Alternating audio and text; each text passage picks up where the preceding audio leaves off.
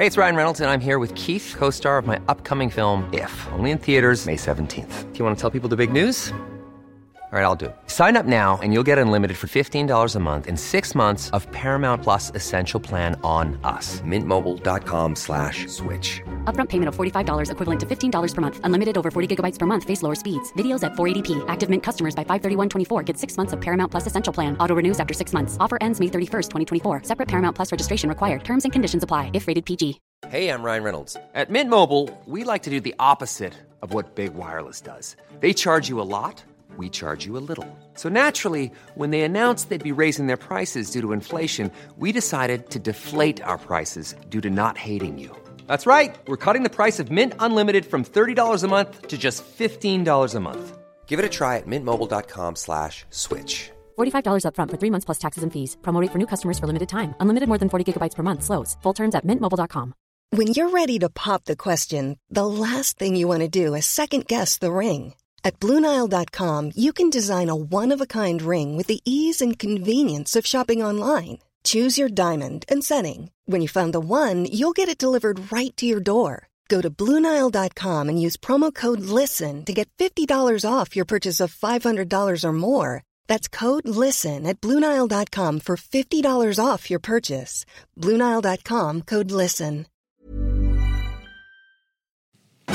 Farándula 021, un podcast de cultura pop con periodistas, psiquiatras y vestidas. Comenzamos. Y bueno, sean bienvenidas y bienvenidos al episodio 122 de Farándula 021. Un aplauso. ¡Bravo! Ya escucharon a Pilarica. ¿Cómo estás, mi Pilarica Ay, feliz, preciosa? feliz de la vidurria, porque hay muchas cosas buenas todas las semanas, pero estar aquí es una de las que últimamente, les digo la verdad, más me gusta, vengo relajada, de buenas, de verlos, o sea, me, ya, ya, ya, o sea, este podcast ya, ya me atrapó. Ah, no te Ah, había bueno. atrapado. Ah, mira, qué bueno. No que les voy a decir en qué sentido. Ah, que siempre es mucho trabajo para llegar al Sí, podcast. cómo Perdón no. que se los diga. Sí. No están ustedes para saberlo ni yo para contarlo.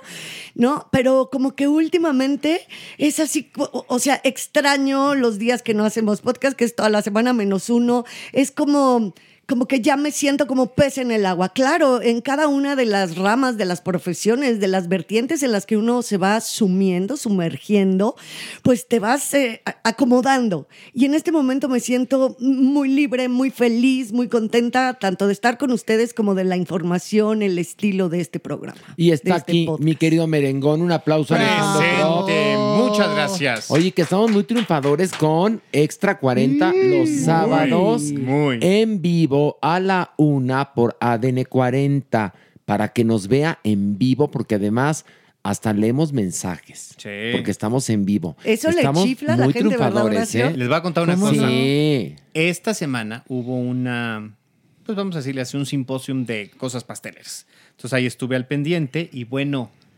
mucha gente me detuvo para decirme que nos escucha, pero sobre todo que están felices con Extra Ay, 40. qué padre. Que ahora ya somos la compañía del sábado, que planean, por lo menos dos personas me dijeron que ahora planean sus paseos de sábado a partir de el programa. Y bueno, y si no nos puede ver en YouTube. Exacto. O sea que no hay problema. En nuestras redes subimos inmediatamente el link. Y está la manita. Gracias. Feliz de estar en el episodio 122 y por fin habernos ganado la confianza de Pilar. Ya por fin, Eso a mí me finalmente, tiene lo de logramos. Estaba hablando de ustedes, con el, Peque. con el espíritu Estaba hablando de mí, cariño mío. Le tomó un poquito, ¿no?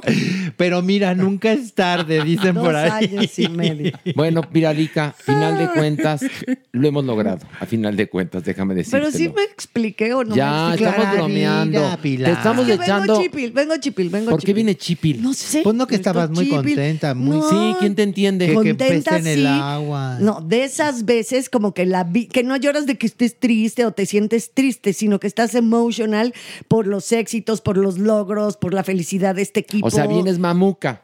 No.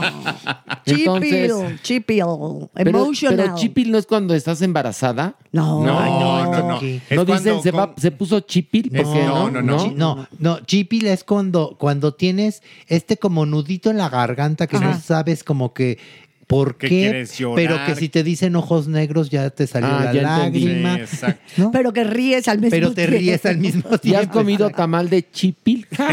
De Chipi Lin. Chipi, es eso, chipi. Qué, qué delicia. Ay. Qué delicia. ¿No va a haber pastel de, de Chipilín. tamal de chipilín? No, no, no. Ya saben, el pastel. No, ¿saben cuál sí hay, por cierto, para este fin de semana que es, bueno, el lunes es Día de los Abuelos. pero el En fin de miel semana, me sabe. En miel me sabe el pastel de arroz con leche. Ay, Y viene con popote. No, no, no, no, no, no, no, ese es otro, ese es, ese es otro. Ese te lo brinda el señor.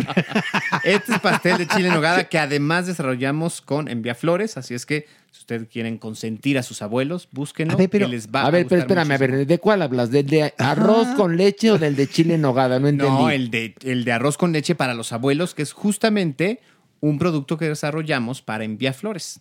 Entonces ustedes no tienen que ir a comprarlo, se lo mandan a sus abuelos a través de la plataforma. ¿Y el de chile en nogada? Ese está ya desde principios de agosto porque la gente quería que la temporada empezara temprano y lo pueden probar ya o lo pueden dejar para Me las da fiestas curiosidad. patrias o, o como sea. El de arroz con leche. Está Y, van a sacar próximamente el de Coca-Cola cucharada. No, no, no, no, no. Miel me sabe.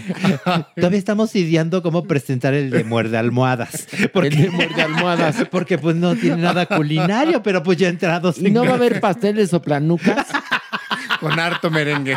¿no? Híjole. ¿No? Puede ser, hay que desarrollar ahí la creatividad de los Y de chefs. pispiote. También, hombre, ¿cómo no? Amo esa Pastel de palabra. pispiote. Imagínate. Ay, ¿de qué, ¿cuál es la especialidad el día de hoy? Pastel de pispiote. Pispiote. Qué rico. ¿Y cómo viene? Muy venudo. Ay, no. Y esponjoso. ¿Y de qué sería? Cremoso, ¿De- ¿De, cremoso. qué harías el pastel de pispiote? A ver, dinos. ¿De qué sería? A ver, ¿de tendría qué que sería? estar ¿De vainilla? relleno- No, de- relleno de crema pastelera. A fuerza, sí, A sí. fuerza tiene de que ser. plátano. Podría ser. ser. ¿no? tú, tú estás muy bien. Haz pastel de pispiote de Esponjoso, plátano. De un bizcocho esponjoso de plátano, plátano. relleno de crema pastelera. Esponjoso. Sí. Y en la parte abajo ponle pistache. Mira, ahí está. Por el tronón. Por eso No, del tronón. no, ¿o por no, cuál? no, por el escroto. Ah, lloras. Villalobos. ¿Qué, qué hay? Ahora te asustas tú. Te asustas. Ay, damas Si y te caballeros. asustas es que te gusta. Oigan, más se va, bueno, te- más se van a asustar en este programa. Tenemos muchas cosas. Está la sección de música con Checo Sound. Wow. Viene Sergio Ochoa a hablarnos del espectáculo El Cuidador. El doctor El Cuerpo nos va a hablar de los cinco cuerpuntos de la depresión de padres, de adolescentes y de adolescentes. Uy. Tenemos a Verno y vamos a iniciar con esto. Ver o no ver.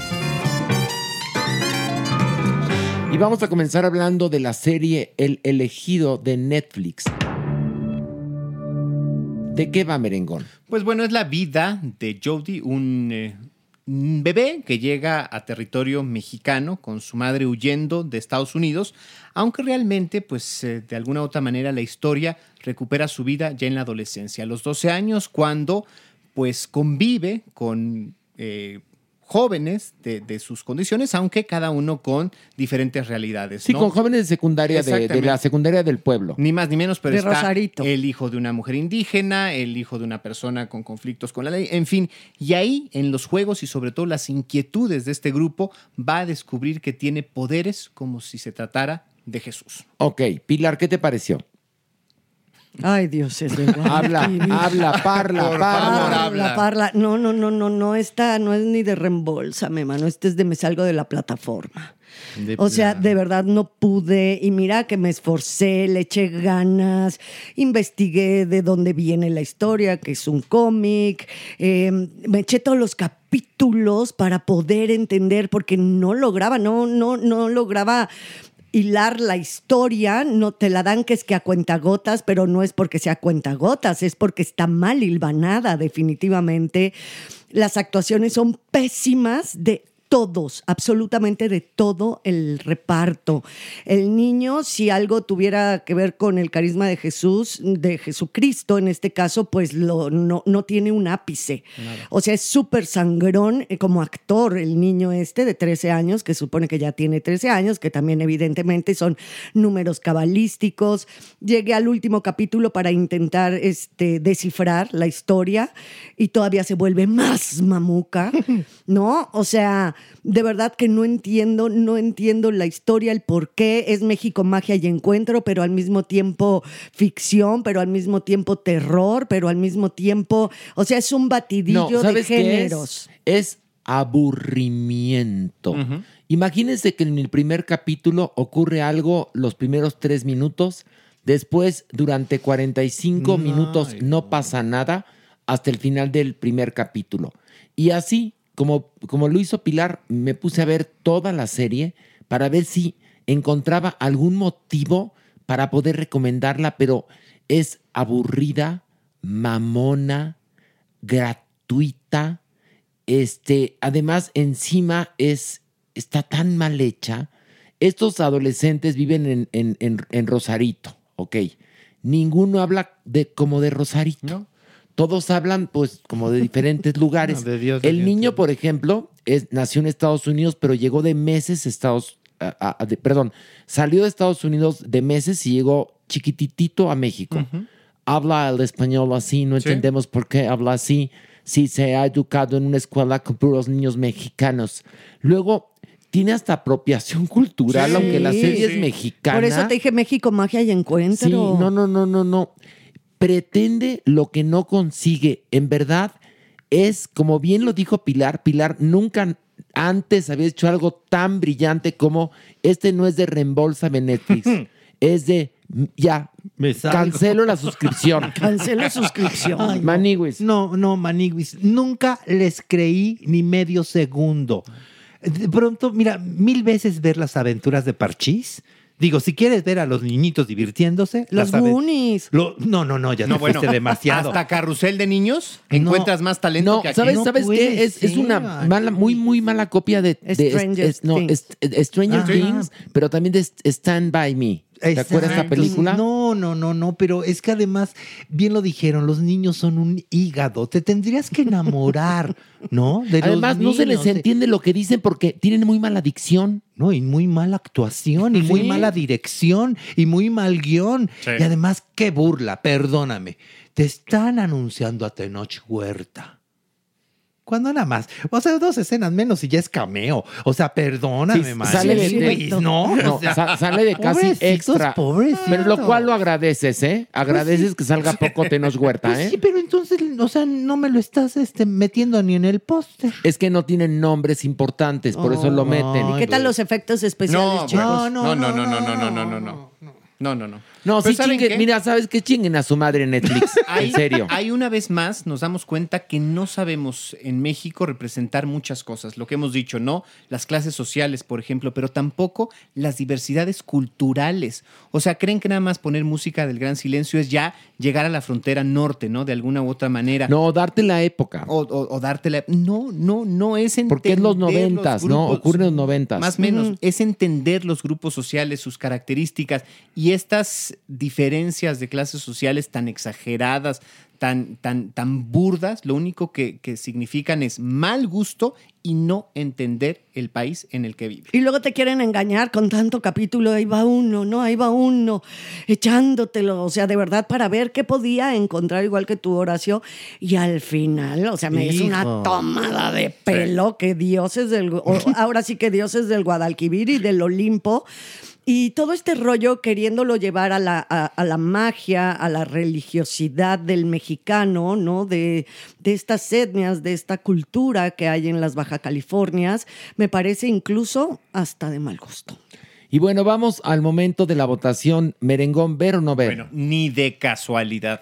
Maniwis, Ay, no, aclararía que no. Pilar. De- no, me salgo de la plataforma, claro que no, gracias. No, y yo digo no ver en verdad. O sea, fueron cuatro nos, ¿ok? Vamos ahora a hablar de Mrs. Davis, que está disponible en Peacock Paramount. ¿De qué va esta serie? Hay una inteligencia artificial llamada Mrs. Davis. Esto es una serie retrofuturista, ¿eh? ojo, muy importante, que ocurre en el 2023. Y bueno, esta inteligencia artificial tiene, bueno, cautiva a la humanidad, excepto un grupo de rebeldes que quieren destruir esta inteligencia artificial. Este grupo de rebeldes, este, eh, de alguna manera es comandado por una monja, por una monja que ha decidido decir no a esa inteligencia artificial. La inteligencia artificial se encapricha con la rebeldía de esta monja y hacen una apuesta. Si la monja le encuentra el santo grial, sí, porque la inteligencia artificial quiere el santo grial, a cambio se autodestruye esta inteligencia artificial. De esto va esta serie. ¿Qué te pareció, Merengón? Pues mira, está muy eh, laureada, está muy bien eh, rankeada, pero a mí no me conquistó. Creo que sí es una serie de, eh, de nicho, o sea, o por lo menos de intereses, ¿no? Esta inteligencia artificial, la ciencia ficción, la comedia te tiene que cautivar para que conectes, sin embargo, está muy bien planteada, es lógico y este manejo de los tiempos y de alguna u otra manera de los personajes está muy inteligente y pues de alguna u otra manera tienes que conectar, creo yo, para que... ¿Y por para qué que no conectaste no tú? sé, no, no, no, ¿Qué te no sé. pasó? Algo no, me pareció... Yo, yo la adoré, Sí, ahorita o sea, les en- cuento. Entiendo muchas virtudes, pero, pero sí creo que es, de conexión. Me, me parece de entrada que es perfecta desde, desde, desde la escenografía. Sí, La ambientación, todo tiene este toque retrofuturista. Los vestuarios, cada personaje está muy bien desarrollado. Las líneas dramáticas siempre va increchendo, te va enganchando de una manera y se va volviendo cada vez más complicada, pero no por eso es poco clara. Cierto. Este, la verdad me pareció fantástica. Maniguis, ¿a ti qué te pareció? A mí me gustó muchísimo, Maniguis, muchísimo. Sobre todo esta crítica que también nos hacen de nuestro real mundo, Maniguis. De nuestro real mundo. Eh, sí, del que estamos viviendo. ¿Qué?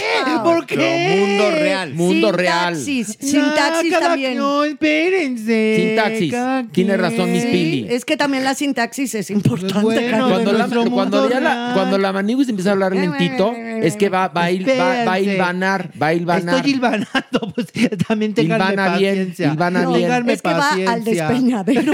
Sí, va al despeñadero. Y quiero evitarlo, pero no puedo. A ver, veces. dices, o querías Me gustó decir. mucho, sí, esta crítica que nos hacen ahora, que estamos cada vez más y más y más maniguis abrazados a esta inteligencia artificial, a estos Al algoritmo. eh, a estos algoritmos, a estos asistentes virtuales maniguis, que nada más falta en verdad que digas, pásame el papel de baño, ¿no? Y tú nada más flojito para que salga la mano. De verdad, es inteligente. Uy, ¿El- el no, no, no.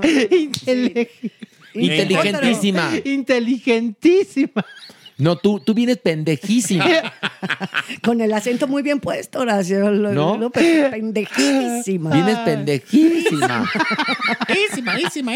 A ver, ¿quién va a creer tu crítica después de lo mal que la has hecho, Maniguis? No nada más es dicción, ¿eh, mi amor. Pues nadie, pero sí me gustó. Bueno, con eso nos quedamos, querido Manny.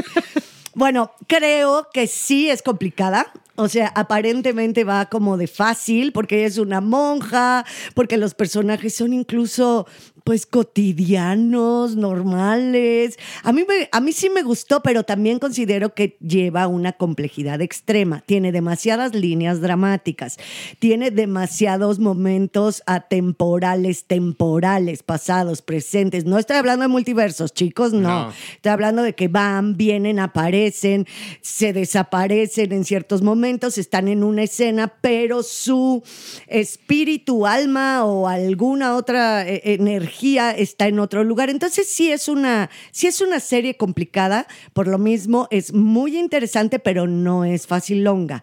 Eso estoy totalmente de, de acuerdo. Pero si algo tiene muy bonito es que, lo voy a decir, lo voy a intentar decir lo que quería decir Maniguis. A ver. Esa crítica social, evidentemente, que la inteligencia artificial está controlando la voluntad de los seres humanos, diciéndoles o dándoles línea de cómo y qué tienen que hacer. Sí lo dije mejor en sí. Muy bien. claro, bueno. Ya por fin te entendí. Ok. Era lo mismo que yo quería decir. Ah, mira Pero tú. que no pudiste decir. Ah, ya, merengón, ya nos Y que nos al final esta, esta monja, que es de las poquísimas personas que se niega a esta tecnología, a esta app, porque en realidad es una app, se niega profundamente, entonces es como todo está representando a un sector de la humanidad. Y su lucha al final que se ve recompensada, eh, pues también tiene todo un mensaje. Si nos quitamos 100% eso, ¿cómo puede seguir funcionando el mundo? Porque ya estamos muy acostumbrados a funcionar así. Pero además es bien interesante porque no únicamente toca el asunto de la codependencia con la tecnología, también habla de las religiones. Está hablando del santo grial por una sencilla razón que no les voy a platicar. Es más, la historia comienza cuando eh, queman a los templarios al inicio de la guerra de los 100 años. Ahí empieza la serie y es comedia, ¿eh? Sí, en el 1300 y feria, en la alta y es Edad comedia, Media. es comedia. Y de ahí eh, la serie brinca a un náufrago que está en una isla desierta y lleva ahí 10 años. Y luego de ahí nos vamos con esta monja que eh, es una monja justiciera que realmente tiene una vocación ferviente y que está feliz viviendo en un convento y que es hija de un mago eh, que trabaja en Reno y su madre, que es una mujer con una mente criminal. Y por otro lado están los de la resistencia y por otro lado están todos los que son los fieles seguidores de esta, pues, de esta plataforma, de este algoritmo. Entonces son muchos elementos que juegan en esta serie retrofuturista que como lo dije en su momento, tiene una dirección de arte que es de las cosas más exquisitas que he visto yo en mi vida. La paleta de color de los vestuarios, el emplazamiento de la cámara. La serie es verdaderamente artesanal y después de haber visto El elegido, que es una mierda. bueno, por Dios. Bueno, esto es Game of Thrones. Que también quiere ser como retrofuturista. No, no, no, no, no, no, no, qué cosa. Pero sí estás de acuerdo que son tal cantidad de líneas dramáticas. Muchas, de pero- pero sí están claras. Sí. Sí. no, no, y si vas llevando No, no, toda- no, no todos los capítulos, pero sí hay que estar como que crees que va a ser algo fácil y no lo Y es. no lo es. Vamos al ver o no ver merengón. Yo creo que sí vale la pena sumarse para ver si a usted le cautiva o no. Maniguis. Clararira que sí ver. Ah, sí, seguro. Sí, claro. Ok, muy bien. Pilar. Sí, por supuesto que Bert. Y yo digo también ver, y esto es la serie Mrs. Davis que está en Peacock. Ahora vamos a hablar de otra serie llamada Silo o Silo que está en Apple TV Plus. ¿De qué va? Es un futuro eh, apocalíptico, el planeta está contaminado y únicamente quedan 10.000 personas que viven en el subsuelo en una estación llamada Silo o Silo, que además Silo es el nombre del generador que permite que haya electricidad y que la gente viva allá adentro. Todo inicia cuando la esposa del sheriff de este lugar, del Silo, del Silo, decide salir sin importar las consecuencias. Y entonces ella sale y muere, esto lo vemos al principio, y después su marido, el sheriff, también decide salir. Esto da inicio a una serie de asesinatos que comienzan a ocurrir dentro del silo y el surgimiento de una mujer que trabaja como obrera en el silo, en el generador, que se vuelve la sheriff del lugar. Este, ese es un poco el planteamiento. Pilar, ¿qué te pareció? A mí me encantó. Me atrapó cañoncísimo, me la eché de un día de corrido todos los capítulos porque no podía parar.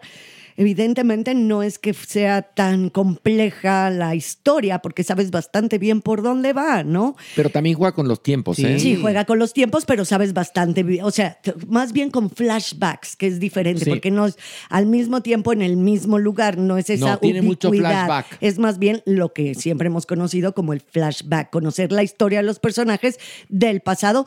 Me gusta que no nos los anuncian, ¿no? No hace falta poner letreritos, ni mucho menos, para saber que ese personaje está viviendo, lo estamos viendo en su historia pasada. Me encanta, el a mí me encanta el diseño de arte de esta ciudad búnker, ¿no? Que está en el centro de la Tierra a varios kilómetros de profundidad. Me parece un arte muy interesante, muy distópico, pero de una manera muy original. Esta ciudad subterránea fue construida precisamente para salvar a cierto número de, pues, mortales, ahora sí que de 10,000, humanos. 10,000 10 mil, que por lo gen- y que eh, las autoridades que llevan, que gobiernan a esta ciudad, por lo general mantienen ese número, por eso está prohibido el tener hijos, ¿no? Tienen un gran control de natalidad. Eh, la historia te va envolviendo, es muy apasionante, las actuaciones son padrísimas, la, el diseño de arte que sea todo tan gris, tan unitonal, casi todo está en los mismos colores. Y una cosita que de repente dije, ay no, a ver, esto se le está saliendo la mano, a los tres segundos me lo resolvía perfectamente la línea dramática. A mí me encantó y creo que pues evidentemente por el final tendremos Silo segunda temporada. Que la protagonista, Rebecca Ferguson, mis respetos. Merengón, ¿qué te pareció? A mí también me encantó, quiero hacer énfasis en lo que habla Pilar, el diseño de arte, la construcción de esta ciudad, o sea, la verticalidad que se logra contar a través de la imagen es impresionante. Parece que estás tú asomándote en algunos momentos y ves esta ciudad hacia abajo. Eh, evidentemente, cómo construyeron esta temporalidad y este, eh, esta este espacio-tiempo a través del color, exacto, a través del color, a través de- del- del mobiliario es genial. Y lo que yo quisiera resaltar también es este carácter de universalidad que toma la reflexión, como decían, en lo, en lo, en lo humano, en lo, en, lo propio de- del- del ser humano que tiene que ver con las ambiciones, el cuestionamiento, el status quo, todo esto que de alguna u otra manera lleva a cuestionar a estos hombres y mujeres de qué están viviendo ahí y qué puede haber o qué no, puede pasar. y de, ¿no? de que si sí vale la pena vivir ahí o no. Exactamente, Exacto. de, seguir, o sea, de cumplir y de... Y de, y de Porque no viven tan mal. Eso está interesante. Casi siempre en estas series distópicas nos ponen a los seres humanos ya pudriéndose, sin comida, totalmente. O unos sin- muy ricos y unos muy Ajá. pobres, Y ¿no? aquí no. Entonces cuestionas tú, como la persona que está viendo la serie, ¿para qué quiero salir? Sí. ¿No? Pero, pero todo el tiempo, Maniguis, estás con, e- con eso, porque si comparas tu vida, Maniguis, obviamente, ¿no? Dices, qué horror que no puedes salir. No hay forma de salir. Y, y esto, como bien lo dicen, te atrapa desde el primer segundo de la serie. Yo también me aventé los 10 episodios, Maniguis. Y sí me gustó mucho cómo te hacen como calzón de sexo servidora estos, estos dramaturgos como ellos quieren. Yo al menos conmigo lo lograron. Yo pensé primero que íbamos hacia un lado y no es cierto. Te cambian la historia, te cambian incluso los protagonistas Sí, eso es. de la misma historia. Y entonces de pronto dices, espérame, espérame, ¿y entonces para dónde vamos? Y eso sigue y sigue y sigue hasta en el último minuto del último episodio. Así es que, bueno. Porque es un, sabrán. es un thriller, Sí. en verdad. Sí. Y, y tiene que ver con hasta con el cine negro. Yo creo que de alguna manera esta, esta historia de Silo o Silo, como le quieran decir. Y bueno, ver o no ver, Merengón. Definitivamente sí. Pilar, Por supuesto que ver. Maniwis. Clararira que sí. Ok, y yo también digo ver. Y bueno, vamos ahora a hablar de lo desconocido, la pirámide perdida de Netflix. Pilar, ¿de qué va? Bueno, primero les quiero comentar que Lo Desconocido es una serie de documentales de divulgación científica actual y también divulgación histórica, pero de lo que está sucediendo hoy por hoy. Es muy interesante, tiene uno que se llama La máquina del tiempo cósmica y otra que se llama La cueva de los huesos.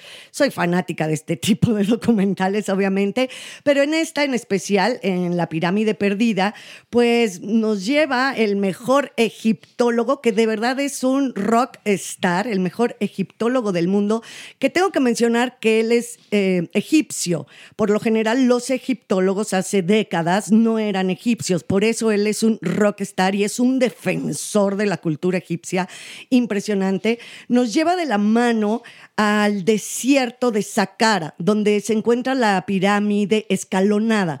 Obviamente ahí hay grandes cementerios, pero no están excavados. Entonces él lo que está buscando es una pirámide muy, muy antigua desde hace más de 25 años. Lo que pasa es que no la encuentran, no la ha podido encontrar y cada año entra a este desierto.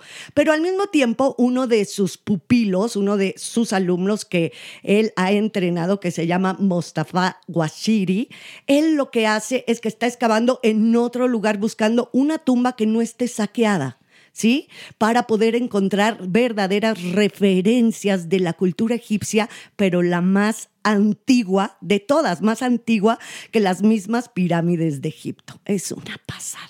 Ok, Merengón, ¿qué, Es te, pa- qué te pareció? Fascinante, porque además es muy inteligente el planteamiento con lo que se hace el documental, porque nos, nos preguntaríamos nosotros, ¿no? O sea, ¿cómo hablar de Egipto cuando todo está dicho, pero cuando también de alguna u otra manera hay muchas interrogantes o hay muchas cosas por descubrir? Y exactamente lo, lo logran muy bien con estos dos equipos eh, arqueológicos que de alguna u otra manera se enfrentan, pero que se admiran, que se reconocen, porque como bien dice Pilar, uno es eh, pupilo del otro, pero quiere pues hacerse de este nombre o de este reconocimiento, cómo trabajan, cómo exploran esto y de alguna u otra manera con esta sed de conocimiento te van contando lo que ya existe y, y, pues tú tienes esta misma sed que ellos de alguna u otra manera. Te contagia este querer saber o este querer conocer de la arqueología egipcia. Maniwis. Me gustó muchísimo, Manigui, sobre todo porque es un documental muy amable. Si tú no sabes absolutamente nada, no importa. Te va a agarrar de la mano y te va a llevar paso por paso. Y de tal manera que yo al menos a mí me pasó, Manigui. ¿Qué? En el momento en que encuentran esa primer tumba que menciona Pilar y descubren que no está saqueada y empiezan a descubrir todo. Bueno, mani- hasta me emocioné y ni soy egipcio. Mira. Ni soy egipcio. Eh, ni soy Egipto, no, no, no. no. Ni soy egipcio. No, soy- Egipcio. Ni soy Egipcio. egipcio. No soy Dijiste, no soy Egipto, no, Porque pues tampoco eres... puedo decir soy México. Ay, ay, ay, ay, ay, no. Eh, ay, sí, esa sí se la sacaste del calzón. ¿En no, serio? quise decir no soy egipcio y me emocioné. Ah, mira tú, qué bueno. Entonces, ¿te gustó? Muchísimo. Ay, pues a mí me aburrió. Ay, no. Me aburrió tremendamente. Me, me pareció como un capítulo del National Geographic. Channel. No, no, eh, no, no, no, no generé empatía con ninguno de los dos arqueólogos.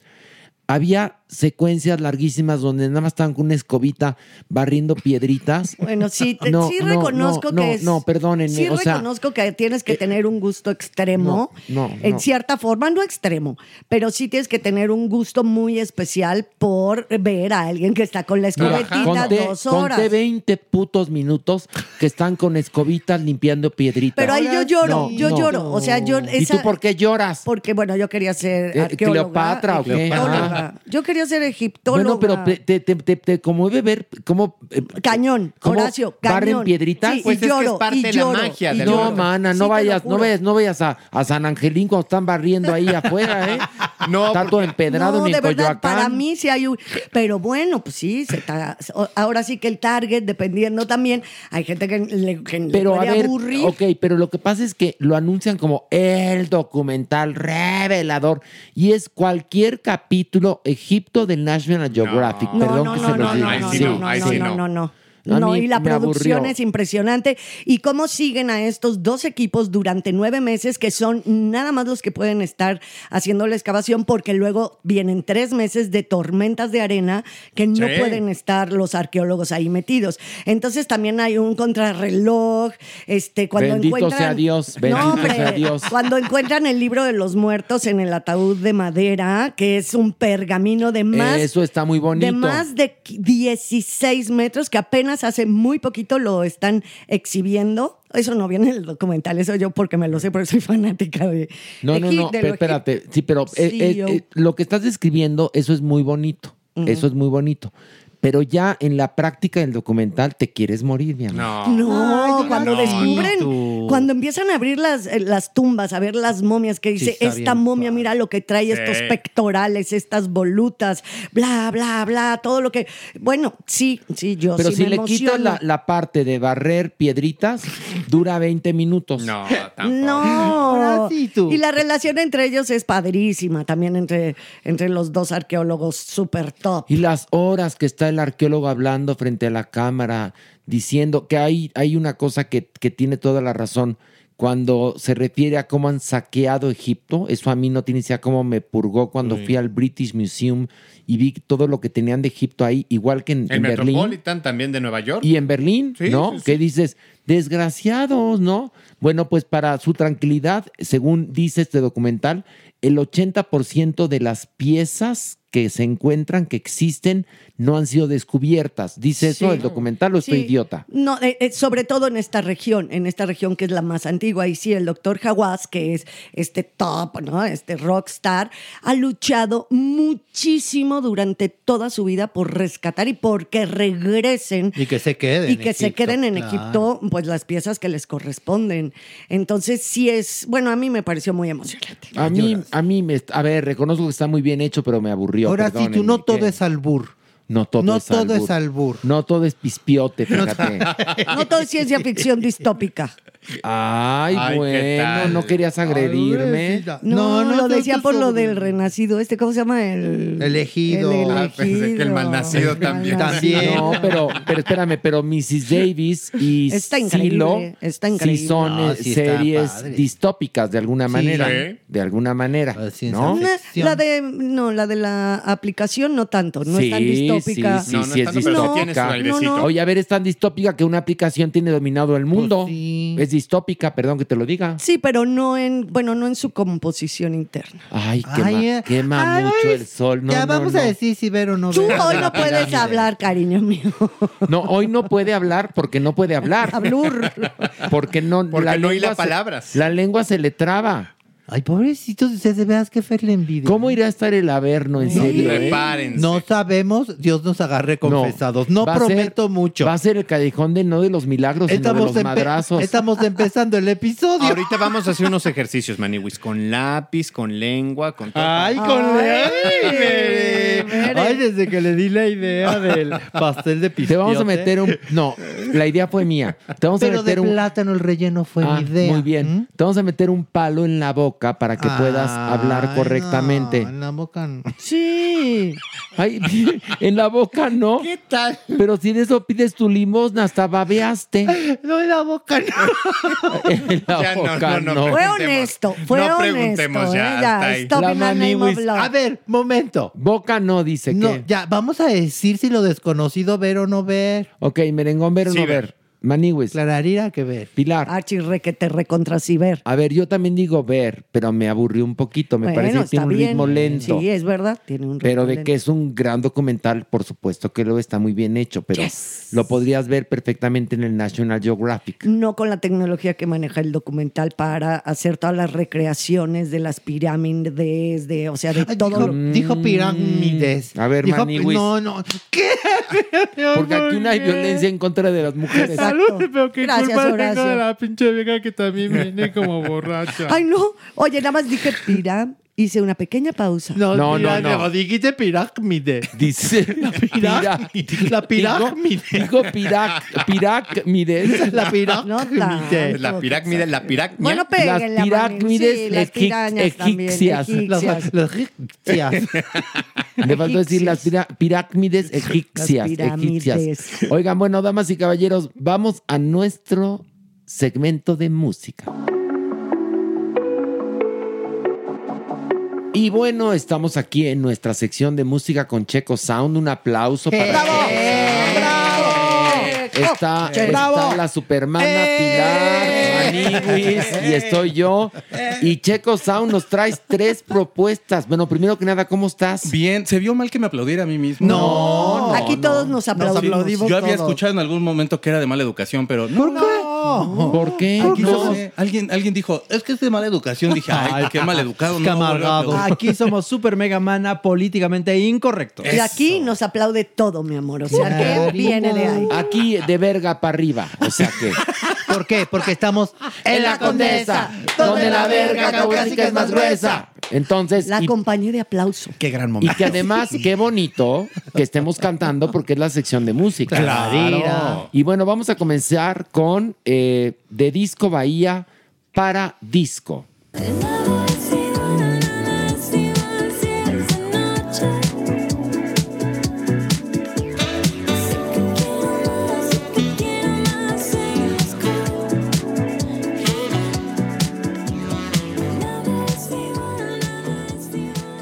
A ver, cuéntanos por qué nos recomiendas este sencillo para disco de Disco Bahía. independientemente de lo que acaban ya de escuchar, es una super banda de electropop de León, Guanajuato. Son tres chavos, es María, es Pablo y Tongo. La voz de María a mí me encanta. Eh, este grupo ya lleva varios sencillos, no han sacado un disco. Ahorita, por supuesto, la usanza que ya se tiene desde hace un tiempo es sacar un sencillo, ir cada un par de meses, cada mes ir sacando algo. Todos los sencillos que han sacado son muy buenos. Lo que a mí me gusta mucho en específico de este, me recuerda mucho a Velanova, ese primer disco de Velanova. Sí, sí, sí. Eh, pero como que trae todavía un electropop muy fino, como muy francés. También trae ahí como una cuestión muy setentera. Y el saxofón ese le da una cuestión ahí medio jazz, como que le hace muy elegante. De verdad, e- esta canción a mí se me hizo espectacular desde que la escuché. Primeros acordes te atrapa la canción. Hay un sintetizador muy viejito que están usando, que ya es un mod- no es un módulo como tal, sino ya es sintetizador por computadora, que se llama 303. Es en los 80 era así como Lo el máximo. sintetizador. Sí, no, bueno. Porque aparte Adore. podías hacer como tenía las perillas para que fuera sonando y sonaba ácido y de pronto sonaba un poquito hasta sordo si quieres. Y todo el tiempo está experimentando con eso y es lo que le da movimiento a esa canción que a mí me agrada mucho, no, no aburre en ningún momento y de verdad la voz de María es ex- excepcional, a mí me encanta. Pilar, ¿qué te pareció? Adore, la verdad me encantó. ¿Sabes qué me, se me antoja? Estar como en un eh, como en un hotel o en una casa de los 50 en alguna playa con un súper buen vino, con amigos. O sea, es como muy lounge en cierta forma, aunque sí, tiene mucho tecno. Es como para pasarla bien. Entonces, Sí. una Ay, delicia. rico. Como viernes de Maniguis, sexo. Maniguis a ti. sí, sí te lleva a los 70, Manigui, se te empieza a, A Pilar poner... la llevó a los 50. A mí Sí, a a los mí más- 70 más se, te, se te empieza a poner el pelo afro, se te hace campana los pantalones, Maniguis, y empiezas a moverte, empiezas a moverte, ¿Saben a mí qué me pasa con la voz de María? Es una voz que está viva. A diferencia de otras chicas que para mi gusto cantan deslactosadamente, María tiene una cosa que la, la escuchas, te pone la, la piel chinita, ve. Sí, sí, me sí. pone la piel chinita, María. Pues mira, ahora vamos a escuchar de astronomía interior esto que es electricidad.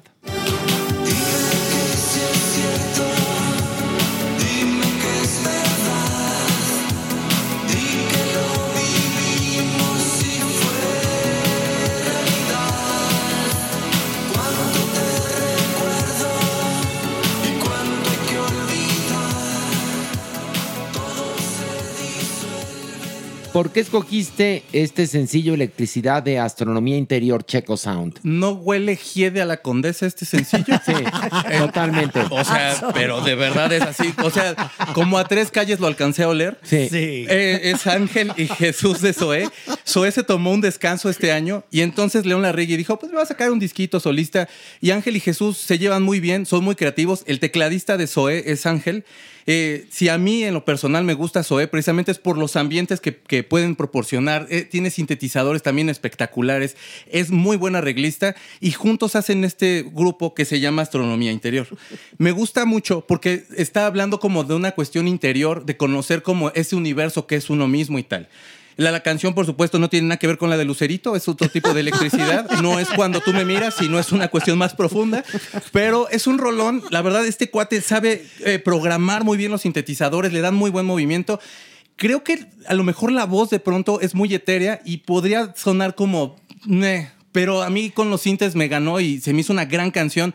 Para manejar esto, yo no tengo coche, ¿no? Pero para quien maneje, lo va a disfrutar mucho. No le puedes pedir al chofer del Uber, ponlo. Póngalo, al, por al favor. del Metrobús, oiga, ¿cómo ve? Póngale esta canción. No sé qué. Póngalo, por favor. Pero ¿no? qué importante en estos grupos, ¿no? Como Zoe y en este ahora, la mezcla. Sí. O sea, la mezcla lo es todo. Pu- pu- puedes escuchar los sintetizadores, la voz, como tú dices, hacia lo lejos, pero es tiene un propósito. Es por eso que está ahí, la voz Sí. así. Pues lo que pasa es que a mí me sonó 100% a Zoe. Total, O sea, total. no te puedo decir si es el grupo electricidad, si es el grupo más interior, menos interior. O sea, no. O sea, un pelín diferente la voz, pero muy pelín diferente, Sí. pero todo el mood, todo el estilo. O sea, yo no siento la diferencia cuando hay dos, cuando hay tres, está casi casi cuando están los tres. Y a mí Zoe, pues sí, evidentemente es una de mis bandas de, pues de rock contemporáneo, podemos llamarlo así, pues favorita. Pero sí tienes razón, Pilarica. No, Podría no ser un sencillo de Sí. eso, ¿eh? Entonces, ¿no les gustó? No, sí. Pues es que parece que no. Les hizo No, falta sí. con la voz de León Larregui así de- No, pero todo, todo ese eco y esa voz como un poco atrás, Sí, lo esa, sientes, esa mala dicción que muchas veces no se entiende la letra, Sí. Te amo, es te parte del estilo de Zoé, perdón. Mencionar una cosa, digo, por supuesto, hay un estilo de música muy de principios de los ochentas que es el dream pop, que son sintetizadores, que son como estas voces muy cristalinas y así. Y si hablamos también estrictamente, así como el rock en español, ¿qué dicción se traen? De verdad, no, No, siempre. bueno. Bueno, Estaba ahorita, yo escuchando ahorita a no, Santa no, Sabina ahorita no, espérate, ya no hablemos de rock en español, en español. Ya, Sí. siento. No hay dicción, Sí, no sí. se entiende. ¿Estás escuchando a quién? Ah, estaba escuchando ayer a Santa Sabina, la de azul casi morado. Ajá. Hay unas partes donde yo, porque tengo desde niño que escucho a Santa Sabina, que mis tíos me los ponían, pero era de. Híjole, ¿qué decía acá? Y me empecé a acordar de, ah, por supuesto, este, brincar, saltar edificios, eh, eh, caer en puentes perdidos, etcétera, etcétera, etcétera. Lo que puede decir, pero lo dice tan rápido y tiene, un- y, y, o sea, y Rita Guerrero es una de las voces más espectaculares, pero de pronto así como de, wow, ¿qué dijo aquí?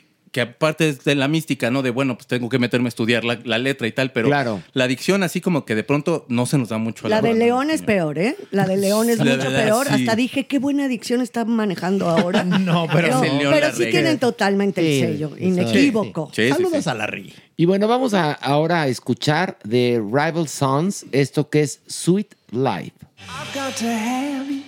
I've got to have some more of that.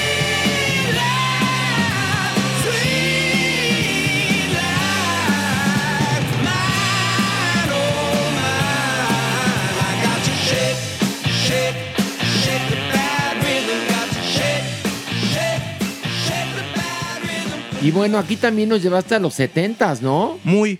A esta banda, Rival Sons es del 2008, son de Los Ángeles. Tienen mucho tiempo picando piedra y tienen muy buenas canciones. A mí me da gusto como, eh, eh, los- me los encontré yo como por 2012 y los empecé a seguir. Me gustan mucho los riffs, me gusta mucho la voz de, de- la voz como que tiene una potencia y te lleva inmediatamente, por supuesto, a estas canciones de los 70s. La música la mezclan con un estilo que se llama Stoner, que salió a principios de los 90s, que había una banda que se llama Chaos y luego se convirtió en Queens of Stone Age y son como este rock así como muy viejo. Stoner viene, por supuesto, de drogadicto, ¿no? De como de banda que le hace así como... Stone. Estás. Stone. Y entonces el stoner es este, esta cuestión que tiene fuzz, pero le hacen como pasajes súper largos y todo el rollo. Ellos lo llevan como al rock clásico y para mí lo potencializan mucho. Este cachito que yo les puse me gustó mucho porque ese final me recuerda un poquito a los Kinks. Es solo un guiño, no es, es You Really Got Me, por ejemplo, pero no realmente. Y eso se me hace como muy padre de ellos. Pero a mí, si les soy honesto, desde el principio de la canción, si se dan la oportunidad de escucharlo, te agarra de la solapa y te jala para que los estés escuchando. Es ¿Qué les pareció, canción. Supermana? A mí me parece que México se ha quedado un poco atrás, ¿no? Cuando escucho este tipo de, de grupos, dices qué potencia, qué mezcla, qué, qué voz, qué manera de, de interpretar cada instrumento. No tenemos una banda así. Pero habiendo ahora. las plataformas que tenemos ahora, ya nadie puede quedarse atrás. ¿Por qué? Porque puedes escuchar todo, de todo, de todo. ¿Por qué no tenemos un grupo así? Digo yo. Porque cre- creo que la, industria sí Tiene se que ha ver ido mucho hacia el urbano. también, Sí, perdón. Como la facilidad que tiene hacer la música urbana. O sea, Sí. la facilidad que una persona que tenga un lugar en Guanajuato te diga, pues es usted y la persona que le va a soltar los samplers y se viene y canta. Y entonces llevar a un grupo ya se vuelve algo como más costoso para un- una persona que quiere invertir en el rock. Entonces como que se ha ido perdiendo ya ahorita. El freestyle ahorita es lo que suena, el, hip- el hip hop en México, que no es nada malo, la verdad, es, este, es lo que está sonando. El rock and roll como que pues ya... sí, está se va ahorita en un perdiendo. segundo plano o tercero, la verdad. Sí, sí, sí. Y ojo, ¿eh? No que estemos mal, siento que estamos atrasados. Es eso lo que yo acabo de sentir con este grupo. No, no, no, lo que te estoy diciendo es que es genial, pero en este caso tiene que ver con idiosincrasia, yo Totalmente. creo. Con ser anglosajones, ¿no? Sí, hay una raíz de rock and roll en Estados Unidos, por Sí. supuesto, que, que la traen desde siempre y que no se va a morir. O sea, puede estar sonando Beyoncé, pero van a ver este tipo de grupos que van a estar como saliendo a la superficie de pronto y a lo mejor se pierden, pero habrán más. No va a haber es siempre ADN, Taylor Swift, ¿no? ¿no? Checo, es el ADN de Sí. cada cultura, de cada pueblo. Sí, sí, sí. Y nuestro rock eh, pesado, rock light, el que quieran, es muy diferente, la verdad, de los grandes grupos de rock, tanto ingleses como estadounidenses. Yo, por ejemplo, con e- este grupo me gusta, sí conecto, pero no me, no me chifla. Mi ADN nene no se pone tingiringiring a bailar, la verdad. Sí. ¿Por qué? Porque no es algo que traigo desde pequeña o desde generaciones anteriores a mí, en mi cultura. No, y, y tiene que ver también que el, el- el urbano, no sé por qué, pero es más ad hoc al regional mexicano. Sí. Sí, sí, sí, sí, sí. Que, que el rock, ¿no? Ni siquiera hay como un encuentro que digas, híjole, es que Bad Bunny contra Peso Pluma, porque no existe. O sea, No. ni- ya eh, hemos llegado al grado de que ya no, hay- ya, ya no hay una barrera cultural en la que, No. por ejemplo, ibas al Chopo y si tú estabas escuchando punk, no te podías juntar con los industriales porque ell- entre ellos se pegaban. O los góticos. No tiene tanto que estaban acordándose de los emos cuando les pegaban aquí en la glorieta de insurgentes los punks, Sí. que ya eran unos señores y los emos eran unos niñitos. Y era súper abusiva esa madrina. O sea, de verdad era innecesaria.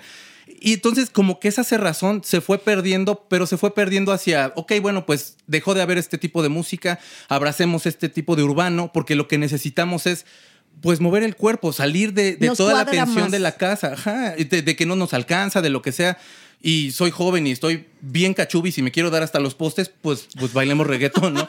Y la, y- y la originalidad que podría tener de alguna forma el peso pluma y todo este género de, lo- de los corrios tumbados, para mí musicalmente los arreglos no son malos. Las letras son las que te sacan de onda porque son chavitos contando, su- contando sus realidades en Michoacán, en Guadalajara, que digo, ahorita está bastante terrible, etcétera. O sea, y son cosas que ven, de qué van a platicar si es lo que están viendo, ¿no? Entonces se han ido como rompiendo esas barreras y para lo que nos alcanza es para dos guitarras, pues hagamos peso pluma, cinco Ujú. versiones. Oigan, pues a mí me gustó, nos presentó de Disco Bahía para Disco, de Astronomía Interior, Electricidad y de Rival Sons, Sweet Life, Checo Sound en su sección de música.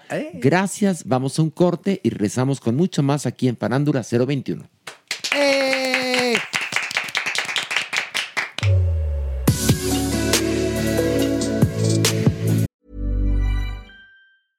Hey, I'm Ryan Reynolds. At Mint Mobile, we like to do the opposite of what Big Wireless does. They charge you a lot, we charge you a little. So naturally, when they announced they'd be raising their prices due to inflation, we decided to deflate our prices due to not hating you.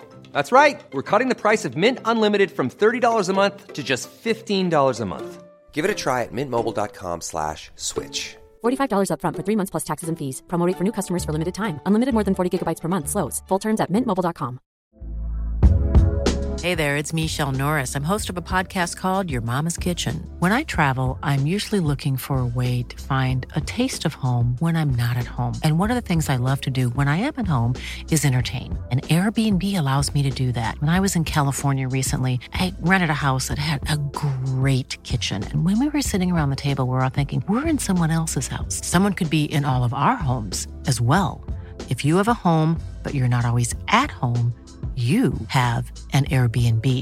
Your home might be worth more than you think. Find out how much at airbnb.com/slash host. Millions of people have lost weight with personalized plans from Noom, like Evan, who can't stand salads and still lost 50 pounds. Salads, generally, for most people, are the easy button, right? For me, that wasn't an option. I never really was a salad guy. That's just not who I am. But Noom worked for me. Get your personalized plan today at Noom.com. Real Noom user compensated to provide their story. In four weeks, the typical Noom user can expect to lose one to two pounds per week. Individual results may vary.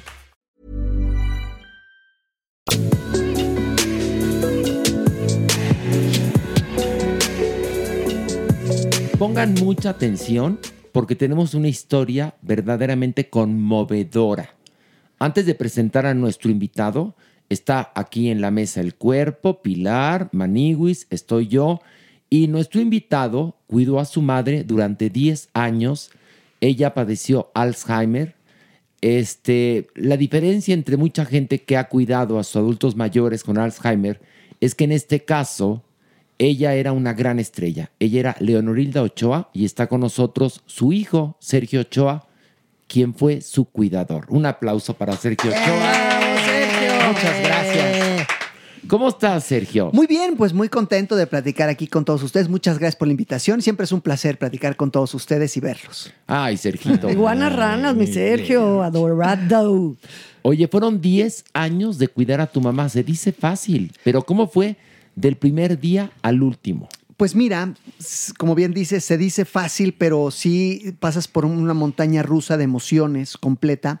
Del primer día, pues te puedo decir que el primer día, pánico total, pánico porque no sabes a qué te vas a enfrentar. La gente, hay mucho desconocimiento, antes había más acerca de qué iba a pasar con el Alzheimer, una demencia, como no había mucha información en el día a día, ¿no? Obviamente había información muy importante en, en- en Europa y en estudios, pero en el día a día la gente te decía, híjole, vas a sufrir muchísimo. Está cabrón, ¿no? Es- está muy O sea, fuerte lo que va a pasar. te- a ti te dice tu mamá, tengo Alzheimer, ¿me vas a tener que cuidar o cómo es? Bueno, fíjate que a mi mamá le diagnosticaron, cuando alguien tiene Alzheimer es muy chistoso, porque las personas ocultan que tienen un tipo de demencia. ¿Por qué? Porque les da miedo pensar que la sociedad los va a relegar. Y es poco a poco, ¿no, Sergio? Tampoco es de trancazo. Ese es un problema. Exactamente. Es poco a poco y es complicado saber si es un olvido normal o es algo ya importante que cual que ya es una enfermedad como tal. Entonces, claro, ella empezó a ocultar y mi mamá era muy divertida, era muy chistosa y siempre jugaba los olvidos. Ay, se me olvidó esto y me equivoqué de tal. Entonces era difícil saber que ya tenía realmente un problema. Resulta que poco a poco empieza a tener esto mi mamá le dice el doctor antes a ella, Leo, tienes un problema de cognitivo, ¿no? Entonces necesitas tomar esto. Y mi mamá, en vez de decirlo, lo oculta y se lo guarda hasta que después la enfermedad empieza a salir a flote. Va con un doctor, el doctor la diagnostica ya como tal, pero yo ya voy ahí. Y entonces le dan el diagnóstico a mi mamá, yo estoy ahí, nos lo dan y es un- un- una patada así que te cae encima. ¿Tú en algún momento ya empezabas como a sospechar de esto, Sergio? Fíjate que es chistoso, sospechaba, pero no decía mi mamá tiene demencia. De- eh, pasa, eh, mi mamá se está haciendo, está manipulando, eh, seguramente eh, no quiere estar, no se quiere quedar sola y entonces no quiere que vaya o que me vaya de viaje, ¿no? Y no, realmente ella lo que estaba en sus acciones era pidiendo ayuda, gritando, ayúdenme porque no sé qué está pasando, me empiezo a olvidar. y, el- perdón, y el doctor nos da el diagnóstico, mi mamá le cae como un balde de agua fría, yo también, los dos fingiendo como yo Sí, fuerte por ella y ella fuerte por mí. Y llegamos a la casa y me dijo, me dijo, Sergito, perdóname por todo lo que van a sufrir y van a pasar. Y esa frase me mató porque ella sabía a lo que se iba a enfrentar, ¿no? Es- es- ella sabía, es como decir ahorita, perdónenme porque me voy a volver loco y, y voy a insultar a todos. Es como de, ella estaba consciente de que venía algo más fuerte. Fíjate que lo que es la vida, a mí me tocó vivir parte de ese proceso, de ese primer proceso con Leonorilda. Estábamos precisamente ensayando una obra de teatro hace muchísimos años, sí, pues se llamaba ¿Qué pasó en el apagón? Y eh, Leo empezaba, o sea, ella fue contratada evidentemente como todo el elenco y ahí eh, empezamos a darnos cuenta ya muy fehacientemente de su memoria con respecto a una actriz tan potente y tan maravillosa como ella que no lograba aprenderse el texto, llegaba y nos... de- no, así una de verdad de, de que nos moríamos de risa porque era Leonorilda, evidentemente, y dice, ¿qué creen muchachos? Acaban de cambiar el sentido de la calle de Puebla porque todos venían en sentido contrario. O Ay, sea, Dios mío. literalmente. Y todos con el humor que tenía Leo, evidentemente, ay, Leo, juar, juar, juar, juar, juar, juar, hasta que fue ya muy evidente que ya su memoria ya no, ya no estaba funcionando. A mí me tocó esa época y en esa época le ayudaba yo a ensayar, a estudiar a mi mamá. Exacto. Y, y no pasábamos de la primera hoja y yo no entendía y le decía, mami, es que te lo acabo de decir una y otra vez y no, y no, y no. Hasta que, claro, obviamente la producción siguió y tuvieron que decir, Leo no va, por obvias razones, es, era lógico, ¿no? Lo que pasa es que en un momento no lo entiendes. La enfermedad de Alzheimer es la enfermedad neurodegenerativa más frecuente que existe. Después siguen como otras asociadas a enfermedades vasculares y demás.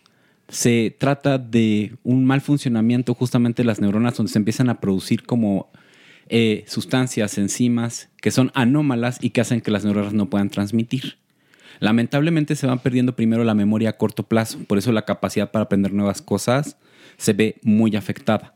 Después la memoria a mediano plazo y al último las memorias a largo plazo. Pero en este momento también puede haber como un funcionamiento paradójico y los recuerdos se pueden confundir y las acciones se pueden confundir.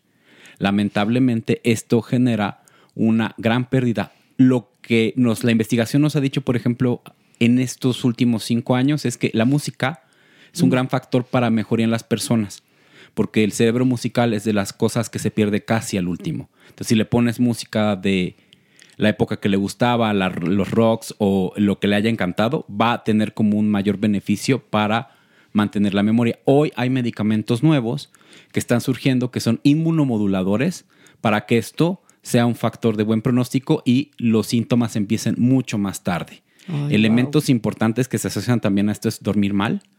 Y uno de los puntos más interesantes antes de justamente que se presenten todos estos elementos de deterioro es depresión. Y no se sabe por qué da Alzheimer, ¿verdad? Es una cuestión genética, Horacio. O sea, es hay genes genética. específicos y demás. Hay una película muy dramática sobre eso que no se acuerden que se llama Still Alice. Sí, claro. Julianne Moore. Ella tiene otro tipo Ganó de el Oscar por esa película. justamente de una alteración o un proceso demencial asociado justamente a esto y recuerdan que se hacen todos la prueba genética y entonces sí. una hija dice, pues yo la tengo, los demás no.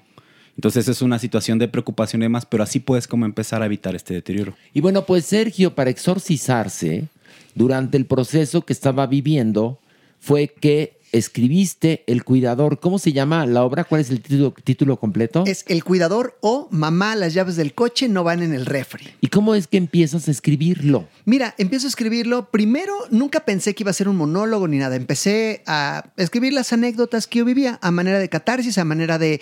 Siempre en, en psicología, si vas al psicólogo, te dicen, si tienes un dolor muy grande, escríbelo. Porque por alguna razón, lo que pasa de tu mente a la pluma, lo superas porque lo ves como de lejos. Hay una cierta distancia y entiendes dónde estás parado ante ese dolor.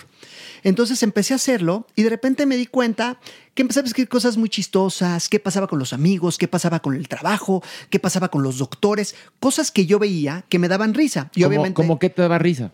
Pues, por ejemplo, que cuando llegaban los amigos de mi mamá, muchos, pues llegaban y se asustaban más de lo que me decían, tu mamá la veo muy bien, pero estaban llorando, estaban, eh, eh, salían más deprimidos que mi mamá. O Ya, ya, ya, sí, claro, claro. ¿no? Porque claro, les daba dolor ver a su amiga así, ¿no? Y, y yo recuerdo, y aquí quiero contar una anécdota muy, muy padre, eh, yo recuerdo que tú fuiste un día a verla, Horacio, ¿no? Y recuerdo que tú te la llevabas al teatro, siempre estuviste muy cerca de mi mami y todo. Y recuerdo muy bien que aprendí mucho de ti, una cosa que me dijiste y fue muy importante para mí. Cuando me dijiste, Sergio, yo quiero mucho a tu mami y, y- y tú sabes cómo la quiero, cuánto la adoro. Pero cuando vamos al teatro, probablemente ya no se comporta de una manera normal. O sea, ya se para y puede, o sea, ya, ¿no? Entonces, ya es complicado y me duele verla también así. Entonces, también yo vengo y todo, pero también es una parte de entender a los amigos que piden un poco de respeto, ¿no? Porque sabes qué, Juga- juzgamos mucho a las personas que dices, ay, mira, mi mamá tiene esto y no vienen a verla, como en un velorio, se muere alguien y de repente no viene aquí el tío que, que no vino todo el tiempo. Y dices, pero estuvo durante 45 años, hoy no vino porque le duele ver, ver a su amiga así, ¿me entiendes? Y aprendí mucho a respetar todas las decisiones, cada una de ellas. Y esa parte para mí fue muy, muy importante y entendí que el amor se da no en el último día, porque ahí, ahí sí llegan todas las personas que puede ser que dicen, pues ya, ya vine al final, ¿no? A tomarme la foto. Pero la gente que estuvo todo el tiempo y que ese día probablemente no fueron porque les dolía ver a su amiga así, porque quieres quedarte con un bonito recuerdo. A mí lo que me pasaba es que no sabía ya en un punto cómo tratarla. Claro, exactamente. O sea, yo ya no tenía la capacidad para poder tratar a esa persona que era el cascarón de Leonorilda, pero ya no era Leonorilda. Entonces me, me sentí incapaz de, de lograrlo. Entonces iba, la veía, la acompañaba, aunque ya no era ella. Y bueno, siempre estaba también alguien que te ayudaba, porque tú eras el cuidador, pero tenías quien te ayudara también, ¿no? Claro. Y, y parte por- importante de esto es que tú me lo hiciste saber a mí. Pero lo más Ay, chistoso- gracias. y lo más chistoso es que cuando iba a Televisa yo me encontraba amigos de mi mamá, me decían, oye, voy a ir a verla, ¿eh?", pero les veía una cara de pánico, de, de, voy a ir a verla, yo, yo ahí estoy, quiero mucho a tu mami. Y después dije, no se preocupen, no pasa nada. Yo sé que estuviste con él en programas, de- o sea, de otros amigos que estuvieron ahí, no pasa nada, no pasa nada, absolutamente nada. El cariño, mi mamá se lo llevó y lo guardó y ella lo tiene y se lo lleva ella. Y yo, yo soy consciente de ese cariño que le dieron, ¿no? A mí me llama mucho la atención cómo tuviste, Sergio, la capacidad de no descuidarte en este proceso, porque obviamente en el momento en que tu mami es diagnosticada y todos los ojos van a ella, pero claro, tú que la cuidas, ¿cómo prepararse para algo así? Tú, lo, tú mencionaste hace un ratito, o sea, llegaba la gente y te espantaba también, no sabías a lo que te ibas a enfrentar, pero ahora descubro que eh, de alguna manera un tanto instintiva te fuiste también preparando para el momento. Fíjate que lo que más me dio miedo a mí es no saber qué pasaba con Alzheimer, porque me decían, es horrible, no se va a acordar de ti, yo no sabía nada. Entonces yo oía todas las historias y me daba pánico. El día que yo decidí cortar con el dolor, el día que decidí reírme del dolor, y reírme no digo de una manera de burlarme, sino más bien soltar el dolor y decir, sí, es degenerativo, es progresivo. O sea, el final ya está contado, el de tu mamá ya está contado. No, no va a cambiar el final, ya sabemos lo que va a pasar. Pero afrontalo. Entonces me metí un grupo de apoyo, un grupo de ayuda. Y entonces el sentarme ahí y de repente ver lo que otras personas con Alzheimer hacían, ¿no? Yo decía, "Oye, eso está fuertísimo. Y probablemente ellos decían lo mismo de mi mamá. Entonces haces una comunión y ¿sabes qué? Entonces el señor Alzheimer ya tenía nombre, ya tenía cuerpo, ya sabía qué era. Es como que se está estornudando cuando te dicen, tiene gripa y la gripa estornudan y en la gripa moqueas, etc. Como que dices, ah, bueno, ya. Pero eso ok". es conocer, ¿no, Sergio? O sea, a mí me pasa con mi madre, ¿no? Es un infarto cerebral, pero sí pierde muchísimas capacidades el habla, por Claro. ejemplo.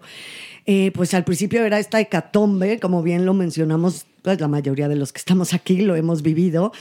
Pero poco a poco, con el tiempo, con esos años, que yo los agradezco profundamente que mi madre me, me los haya dado, en el sentido de que me enseñaron muchísimas cosas y te vas acostumbrando, pero vas conociendo el síntoma, vas conociendo la enfermedad y te vas aterrando cada vez menos. Creo que eso también pasa con el Alzheimer, evidentemente, con el que está al lado de alguien que tiene Alzheimer. Afrontas el dolor Exacto. y después llega un momento en el que me acostumbré a vivir con ese dolor. Me acostumbré a tener a mi sombra al lado, que me duele, mi mamá, ¿no? Ya sabes, me dolía, pero ya me acostumbré y entonces abracé el dolor, iba conmigo a todos lados, pero ya no luchaba con ese dolor, ya no era como de qué haces aquí, sí decía, estoy dolido y me duele. Oye, ¿y de qué trata el cuidador? A ver, cuéntale a la gente de qué trata la obra. La obra trata de, bueno, un hijo que cuida a su mamá, ¿no? Es, es una historia universal. Me refiero, mi mamá fue actriz y todo, pero mucha gente me dice, oye, si no tiene Alzheimer, no debo de ir a ver la obra. Digo, no, no, no, no importa.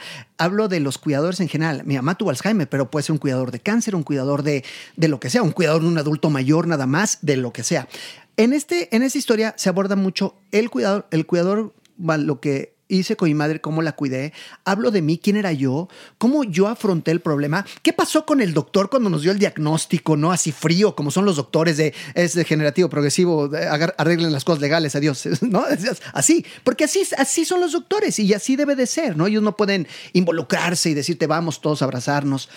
Entonces, eh, habla de eso, habla de mi mamá, cómo era antes y cómo fue después, o sea, cómo fue cambiando poco a poco. Entonces, habla de esta compañía, de acompañar a tus seres queridos, a, a tus papás, hasta el último recuerdo o hasta el último momento que, pues, la vida te da una oportunidad de llevarlos hasta el final. De eso trata el cuidador. eh, así en grandes rasgos. Es una historia de amor, de tolerancia y de, y de mucha empatía. Pero juegas, por ejemplo, con momentos importantes de tu mamá porque aparecen videos de tu mamá en la televisión en su época de gloria.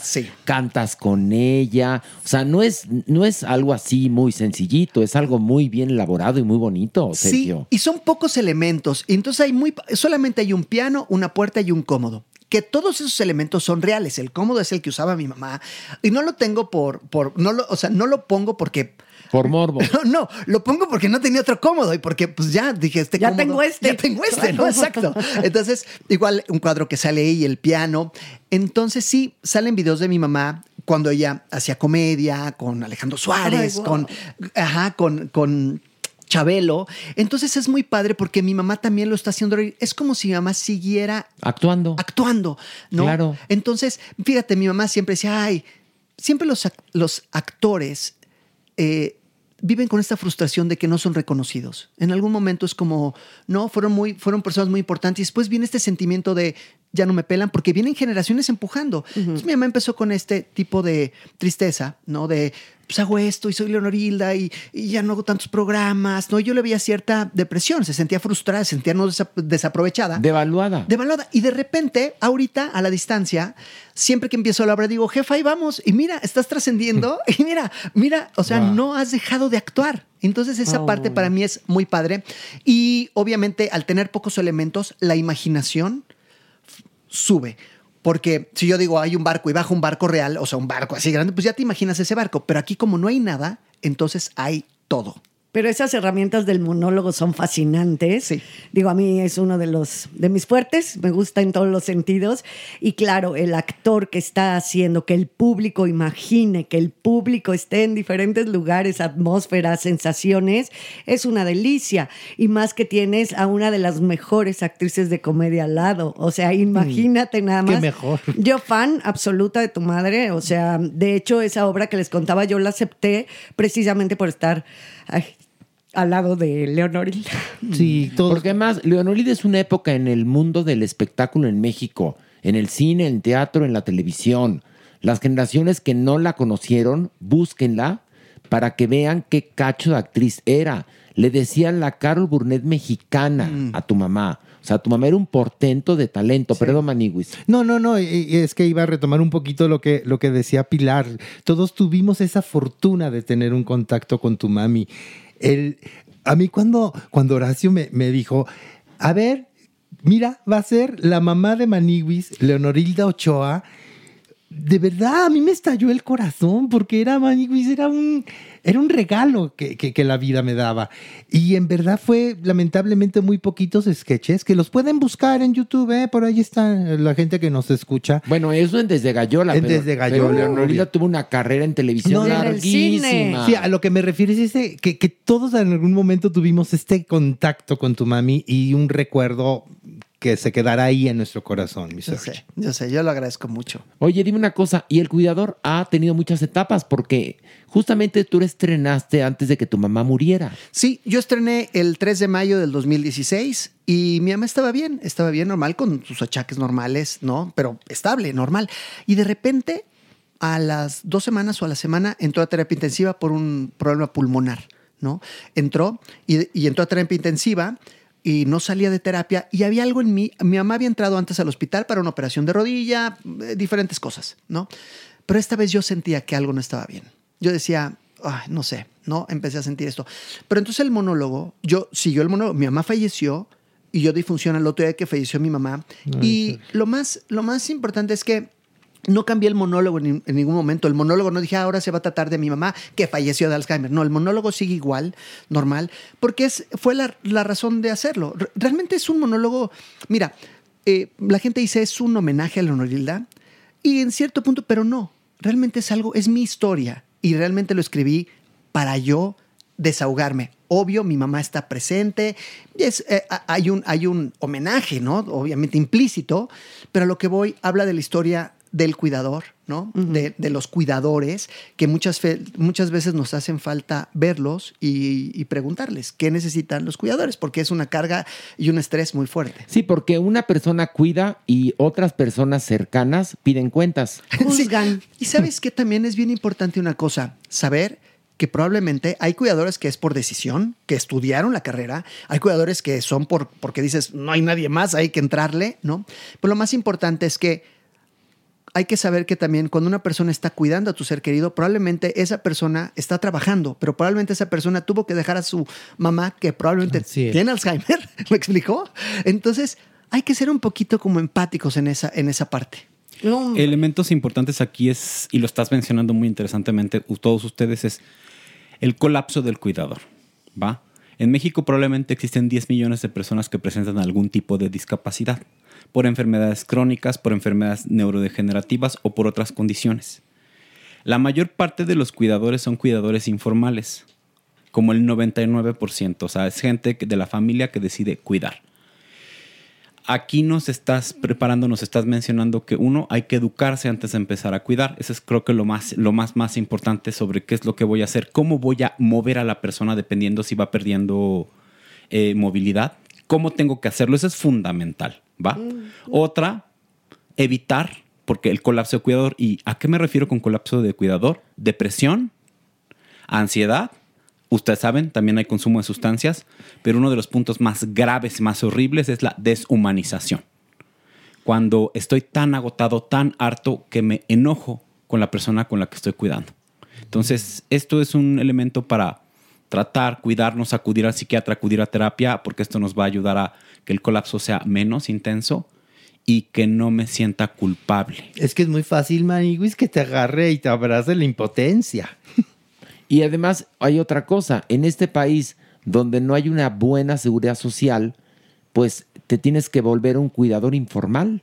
Tienes Sí. que ir aprendiendo en el camino, ¿no, Sergio? Mira, muchas personas y mucha gente, las personas de servicio que hacen la casa, normalmente ellos son los que acaban cuidando. Porque, pues que lo cuide la- la- la- nuestra persona de servicio, que la queremos mucho y todo, pero que ella lo cuide. Entonces, es una carga muy importante para ellos, porque en vez de decirles, ok, lo va a cuidar la señora que nos hace el aseo, pero hay que mandarle un curso o hay que comprarle un libro para que por lo menos lea y sepa qué se va a Sí, enfrentar. pero ¿cuánta gente tiene para pagar enfermeras de 24 horas? Nadie. Entonces lo que pasa es que les dicen, bueno, aparte de que hagas el mole también y la comida y tal, tal, aparte cuidas.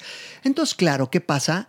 Que de repente vienen unos cuidados que no son los mejores. Y entonces, pues la señora ya está asustada, ¿no? Porque dicen, y no saben. Y, y cuando alguien tiene miedo, la reacción es el enojo. Sí. Porque son tres posturas, bueno, son tres eh, trabajos muy diferentes. Eh, la persona que está a cargo de la casa, una enfermera también o enfermero también es diferente que un cuidador.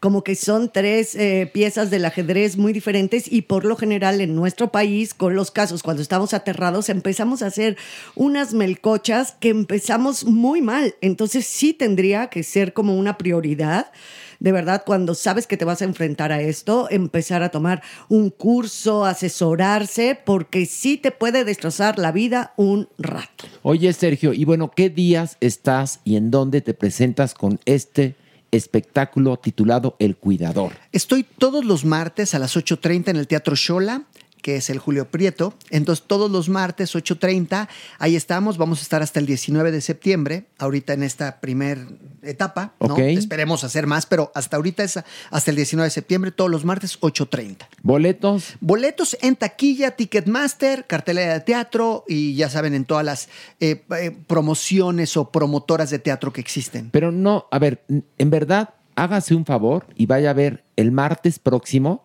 al Teatro Shola, El Cuidador. No tiene nada que ver si usted este, tiene un pariente con Alzheimer o si usted cuida o no cuida a alguien. Es una obra que por sí sola es entrañable, conmovedora, importante y divertida además. Sí, a través de la risa es donde uno hace catarsis, porque cuando te ríes y te ríes de algo que te dolía y la- las personas que van ahí se permiten reírse de algo tan dolor, decir, no me voy a reír nunca, juré nunca reírme de la enfermedad de mi papá, que tal, tal, se lo guardan tan serio que cuando llegan y se empiezan a reír de las anécdotas que ellos también comparten, que, que vivimos todos los que cuidamos, ¿no? Tenemos anécdotas que son similares, en ese momento es cuando empiezan a, a llorar. Porque como que se libera, como que dices, ya. Oye, además, a Leonorilda Ochoa únicamente hay que recordarla riendo. Totalmente. Entonces, los martes, ¿hasta cuándo? Hasta el 19 de septiembre. En el Teatro Shola, a las 8.30, Teatro Shola, antes Julio Prieto o Julio Prieto antes Shola, como le quiera decir. Bolos en taquilla, Ticketmaster, El Cuidador con Sergio Ochoa, que estuvo aquí con nosotros en Parándula 021. Gracias.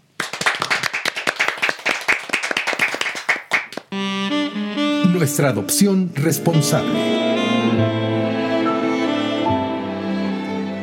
Y bueno, damas y caballeros, está aquí la Supermana. Un aplauso. ¡Bravo! Supermana, cuéntanos nuestra adopción responsable. Pues esta adopción responsable es peculiar, porque es un ángel de tres patas. ¿Por qué? Porque este animalito se encontró en un baldío, la gente dice que le aplicaron un correctivo a martillazos en la pata que perdió. Y entonces esto es muy difícil. Es la primera eh, pues adopción de este tipo en Salvando Huellitas Peludas. Fue muy difícil porque, claro, el veterinario determinó que la pata pues la iba a perder porque ya estaba muy mal. Entonces, pues Yasmín hizo acopio de toda la fuerza y la experiencia que, que ella tiene.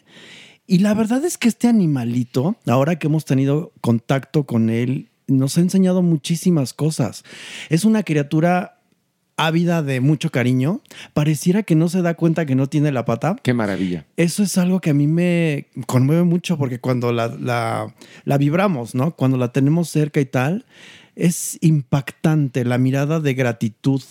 Esta perrita es, es de un año y medio aproximadamente, es pastor belga. Es súper alegre, obediente, juguetona. La verdad es que es un animal con muchísima luz. Así que yo les pido, por favor, que en nuestras redes, cuando entren a ver a Kala, eh, vean esa mirada. Es que este animal nos ha venido a mover todo en Salvando Huellitas Peludas. Y bueno, va a estar en todas nuestras redes sociales la foto de Cala. Cala. Para que se anime y cambie la vida de usted y también la de Cala. ¿Eh? Y bueno, vamos por favor a esto. La, la sección. Y está la maniguis, está la supermana y está el cuerpo. cuerpo. Lo sabe, Lo lo, sabe. Doctor Cuerpo. Bravo, Tenemos Cuerpo. cinco cuerpuntos acerca de qué.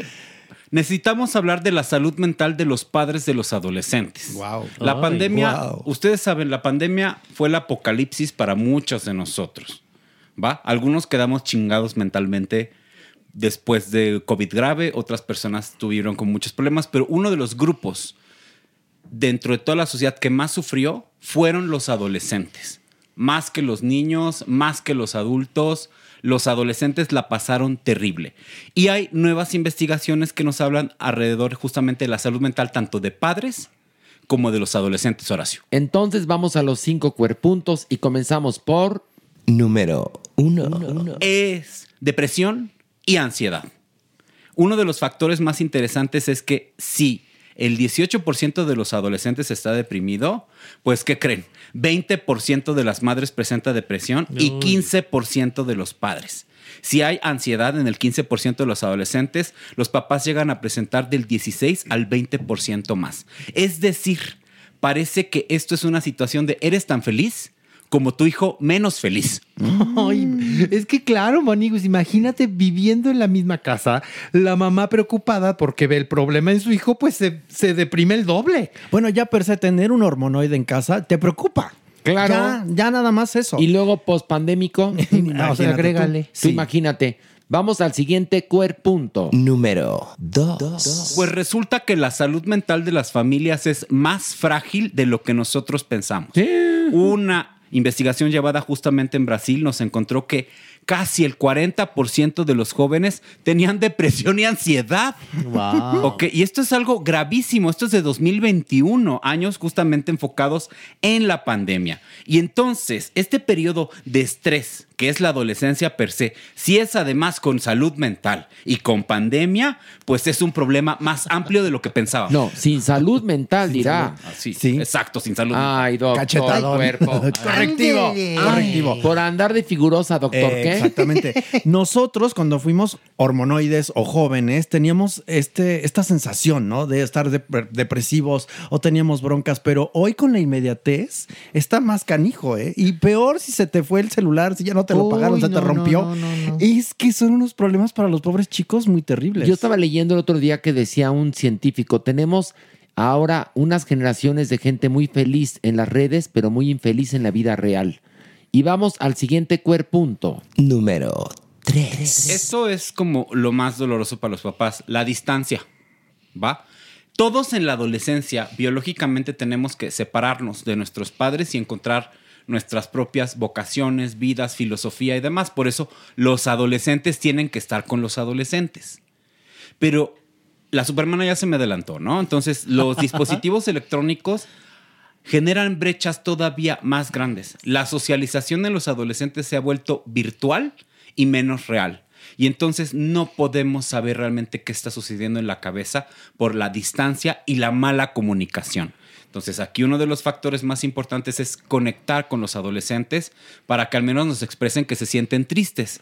Porque recuerden, si el adolescente está triste, probablemente también los padres. ¿Y cómo conectas? Exacto. ¿Cómo conectas, ¿Cómo conectas? A través ¿Qué? del gadget. No, pero qué difícil, porque. Sí. ¿Cómo ver, le haces, doctor, para conectar? Porque no? también eh, no es como el Vox Populi, Maniguis, que te dicen, a ver, están creciendo. Tú como papá les tienes que dar su espacio. Pero ¿qué tal esa- ese adolescente a través del celular está metiéndose en lugares muy peligrosos? Sí. Entonces te vas a preocupar como padre. Ay, no, Obviamente. ¿Cómo le haces? Obviamente tiempo sin dispositivos para hablar de nuestra vida. Esto, aunque no lo creas, y yo sé que puede sonar muy difícil, pero es algo que se tiene que intentar. Hablar entre nosotros al menos un tiempo, una hora pero donde haya realmente interés y escucha activa por parte de los padres. ¿Cómo le estás pasando? ¿Qué pasa? ¿Te has sentido triste? Yo también me he sentido triste en un aspecto de horizontalidad. Que el De ideal valemos sería lo mismo. El ideal sería a la hora de comer, ¿no? El ideal. Pero yo he visto guerras campales, guerras, pero de verdad así de gritar y aventar porque el niño no deja el celular. Bueno. Desde ambas partes, ¿eh? ¿Y por qué me prohíbes? Porque, te- porque soy tu padre. Me vale y no lo... Dices, no, sí está canijo, ¿eh? ¿Y no provocaría eso, doctor Cuerpo, un poco de apatía con respecto a lo del adolescente? A decir, a ver, es nuestra hora de hablar. Fuera celulares. Y, y eso, ¿no? Lo podemos hacer también Entre en- comillas, regla, no podría ser No como... necesariamente tiene que ser una regla, pero sí tener tiempo para poder hablar entre nosotros. Llegando de la escuela, ¿cómo te fue? ¿Cómo lo pasaste? Bien.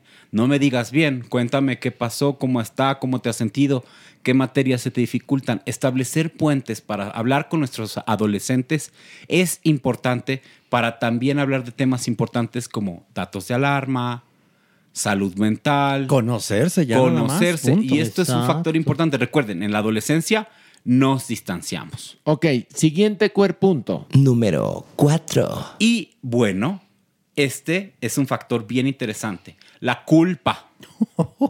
¿Va? La culpa. sí, la mayor parte del pensamiento de padres es algo que hablo generalmente con mis papás. Los padres piensan como papás. Y uno de los elementos más interesantes en el pensamiento de padres es que a mi hijo le vaya bien, pero entonces están imaginando una serie de futuros alternos peligrosos. Entonces, la culpa es uno de los factores más interesantes porque los papás no quieren justamente cuando se trata de salud mental sentir que son malos padres. Y esto entonces establece como una serie de dificultades para justamente esta cercanía. Bueno, simple y sencillamente, cuando nosotros del colectivo LGBT salimos del closet, los papás por lo general es, ¿qué hice mal? ¿No? Esa culpa tan extraña. Hoy suena muy extraña, pero bueno, sí es así. Y finalmente, el cuerpunto número... Número 5. El último punto es consumo de sustancias. Tanto los papás deprimidos como los adolescentes deprimidos van a presentar un mayor riesgo a consumo de tabaco, etanol y otras sustancias que van de marihuana a lo más grave. Lo que se ha observado es que esto va entre el 10 al 20%. Entonces, la depresión es una puerta de entrada al consumo de sustancias. Por eso es muy importante establecer reglas o al menos ideas con los adolescentes. Tabaco y alcohol después de 18 años y otras drogas después de los 25. ¿Y por qué? Porque después de los 25 años nuestro cerebro ya se acabó de formar y entonces no lo vamos a dañar tanto. Ok, pero entonces, eh, en una especie de resumen de estos cinco cuerpuntos, ¿por qué padres e hijos adolescentes se deprimen conjuntamente? Es una relación en extremo compleja, Horacio. Hay elementos genéticos que tienen como una mayor predisposición a la depresión en las familias. Ese es un punto importante. Dos, la parte más compleja de la depresión en tanto padres como adolescentes, el medio ambiente. Tenemos también una realidad de una sociedad que está hecha casi casi para deprimirnos o obligarnos a ver como un mundo tan terrible. Pero tenemos aquí un beneficio también nosotros los latinoamericanos. La familia es un buffer. La familia es un amortiguador. Si se sabe llevar bien, mantener esta unidad va a permitir que tengamos mayor salud mental. Ahora, pero si padres e hijos adolescentes están deprimidos, ¿cuál unidad ¿Cómo? familiar? Aquí lo importante es acercarnos a servicios de salud mental sin culpa. ¿Qué Ese es un primero? factor muy importante y esto nos va a Sin ayudar. culpa, muy importante. Sin culpa ¿eh? es así de bueno. O sea, me he sentido mal. Le puedes decir al doctor, doctor, me siento culpable y ya nosotros hablaremos y diremos, no. Esto es una condición genética, ambiental y es habitual que padres e hijos se depriman. Y bueno, casos eh, de alarma, doctor. Es decir, cuando uno tiene que decir, chin, mi hijo está deprimido, yo estoy deprimido, o ya mi hijo está deprimido, no quiero deprimirme además, yo quiero ayudar a mi hijo. ¿En qué momento casos de alarma? Datos de alarma importantes es tristeza todos los días, la mayor parte del día. Dejar de hacer las cosas que a uno le gusta. En los adolescentes, irritabilidad. Los adolescentes se encabronan. Si se cortan o si tienen ideación o expresión de ideación suicida, a el psiquiatra. Ok, Pues gracias, un aplauso para el doctor Ay, sí, Cuervo, no, bueno, que bueno. nos dejó verdaderamente helados con todo lo que nos trajo en esta ocasión, pero más helados se van a quedar con esto. El Averno.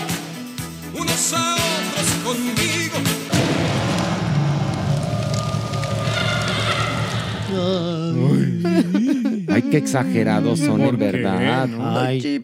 Vamos, ta- Pilar está chipi. La Maniguis viene, Pe- pe- muy, que- como el acento que pusiste, perfecto. vino, viene muy pendeja. La Ay, Maniguis. pobrecitos de ustedes. Dijo inteligentis. Le dije, no, tú vienes pendejísima. Pero bueno. ¿o no, merengón? ¿Miento? De acuerdo, totalmente. Ay, cállate, Mere. Hila, ni ideas ni palabras. Sí, sí, no, no hilvanas nada. Pero ahorita nos va a dejar Gillette. A ver. en No, tampoco me comprometas. Sí, No, sí, tampoco mi me amor, sí, mi amor, Oye, te queremos tratar bonito. Y como un mini adelanto del Averno, hasta este momento Luis Miguel no ha cancelado ningún concierto. Deja de hasta estar este momento. quemando mis nada notas, más, ¿sí? nada más. No estoy quemando tus notas. Deja de estar estoy dando un notas. update de lo que está ocurriendo y que todo el mundo sabe. Deja de estar quemando mis notas, entonces abre tu sección. ¿Eh? Se pone fatal. Mira, yo en, episodios sección. pasados me dio que me metía en sus notas y como me dio dos, tres zorrajazos así, a- cállate Pilar Bolívar. Vi el ¿no? patadón. Es que también- no, ya, Vi el me- ¿cómo me he comportado en los últimos tiempos, Manu? Ya no, ya no te quemo tus notas, mi amor. Vas Está- no, para no, que tú te equivoques con singular alegría Cien- solo. 122 episodios me y llevo costaron. 22. ya llevo 10 por lo No, menos. No, llevas dos. dos. Dos. No. Dos, sí. Dos, sí. Dos, Sí, mi has amor. faltado como veintitantos. Sí, exactamente. Sí, no, sí, tampoco sí. te adornes. Sí, aquí quien más ahuevoneado es mi Pilar. Sí, la, la verdad. verdad, sí. Ay. Con, el, con el conque de que rayo baños, rayo cuartos, muerdo toalleros, Que muy trabajadora. que muy trabajadora, mucho que, el, que el cumpleaños. gran cajón, que el gran cajón, que el gran cajón, ¿no? Sí. Que el hotel Rubí, El gran cajón sí que era el Averno, era un infierno. no. Pero bueno, están ya preparados Ya, para listos, bajar. vamos claro, vamos. Una, dos, tres, vámonos. Ay,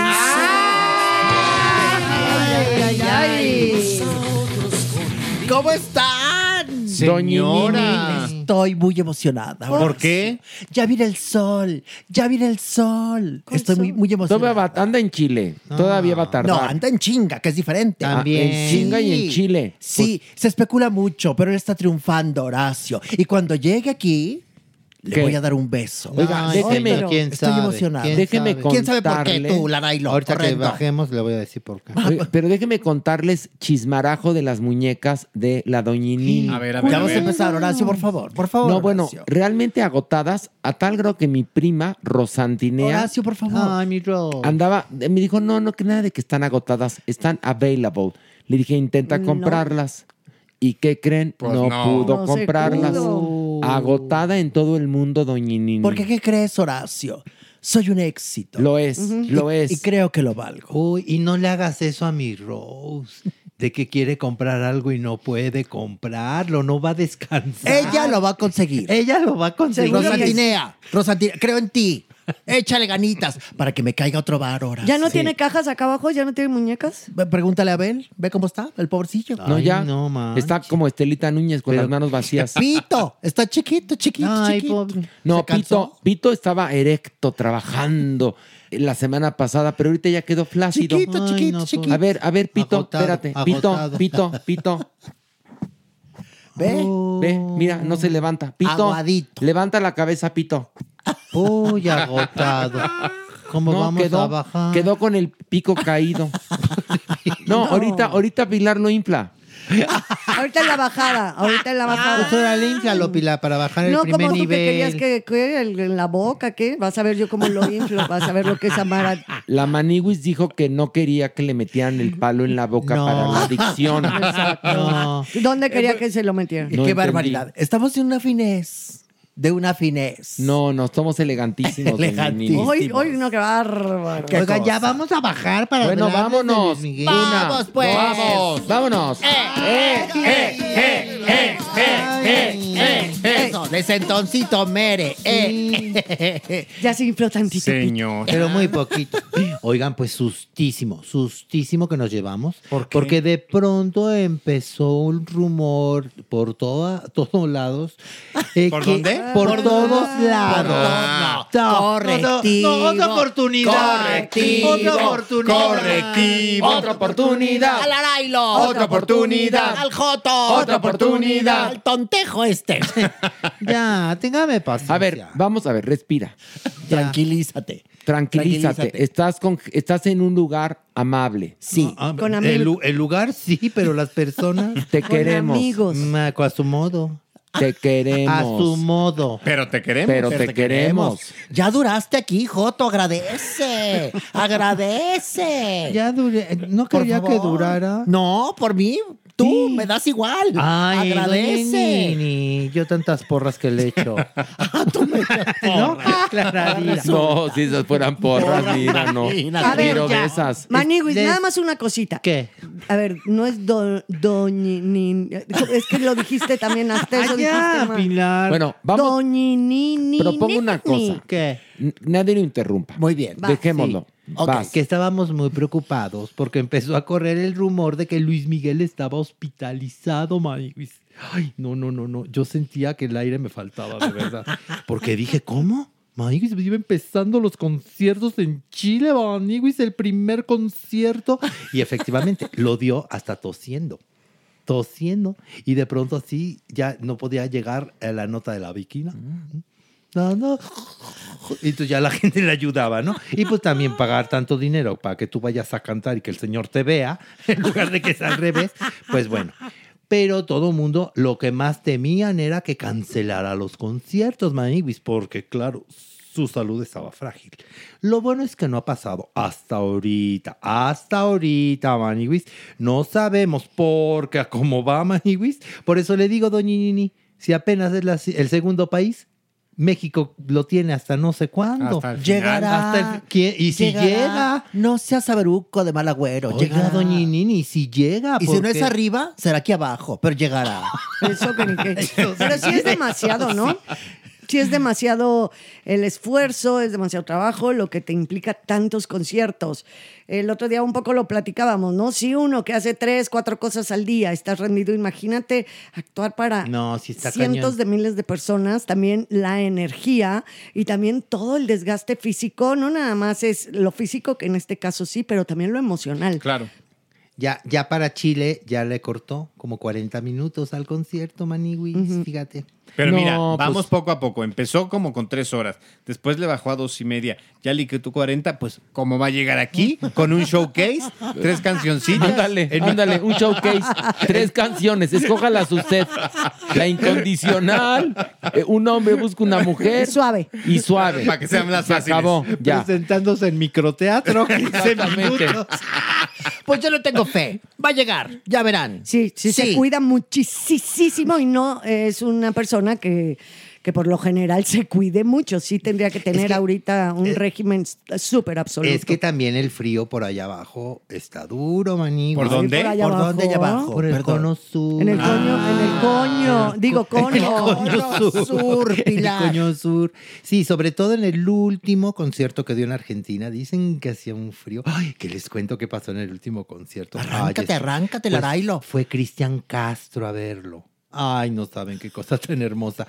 A él lo invitó la misma compañía, la misma empresa, porque los manejan, ¿no? Hacia Cristian y a Luis Miguel. Entonces le llegó su invitación a mi Cristian. Oye, pues vea el último concierto de Luis Miguel. Dijo Clararira que voy. Y bueno. Cantaron es- juntos. No, no, no, no, ni lo peló, Ah, ni, no. no, ¿Cómo? ni lo saludó, ni nada. Incluso, de, de pronto hay, hay un dron que toma a la gente y de pronto tomó a Cristian y dicen, dicen que Luis Miguel hizo una carita así de... "Ah, quítenlo, quítenlo. Pero bueno, aquí lo emocionante fue que mi Cristian estaba en primera fila. El canticante, eh, eh, eh, ¿no? Ya sabes. Maniguis, y no era el lugar que le correspondía, porque sí lo había invitado la empresa, pero más atrasito.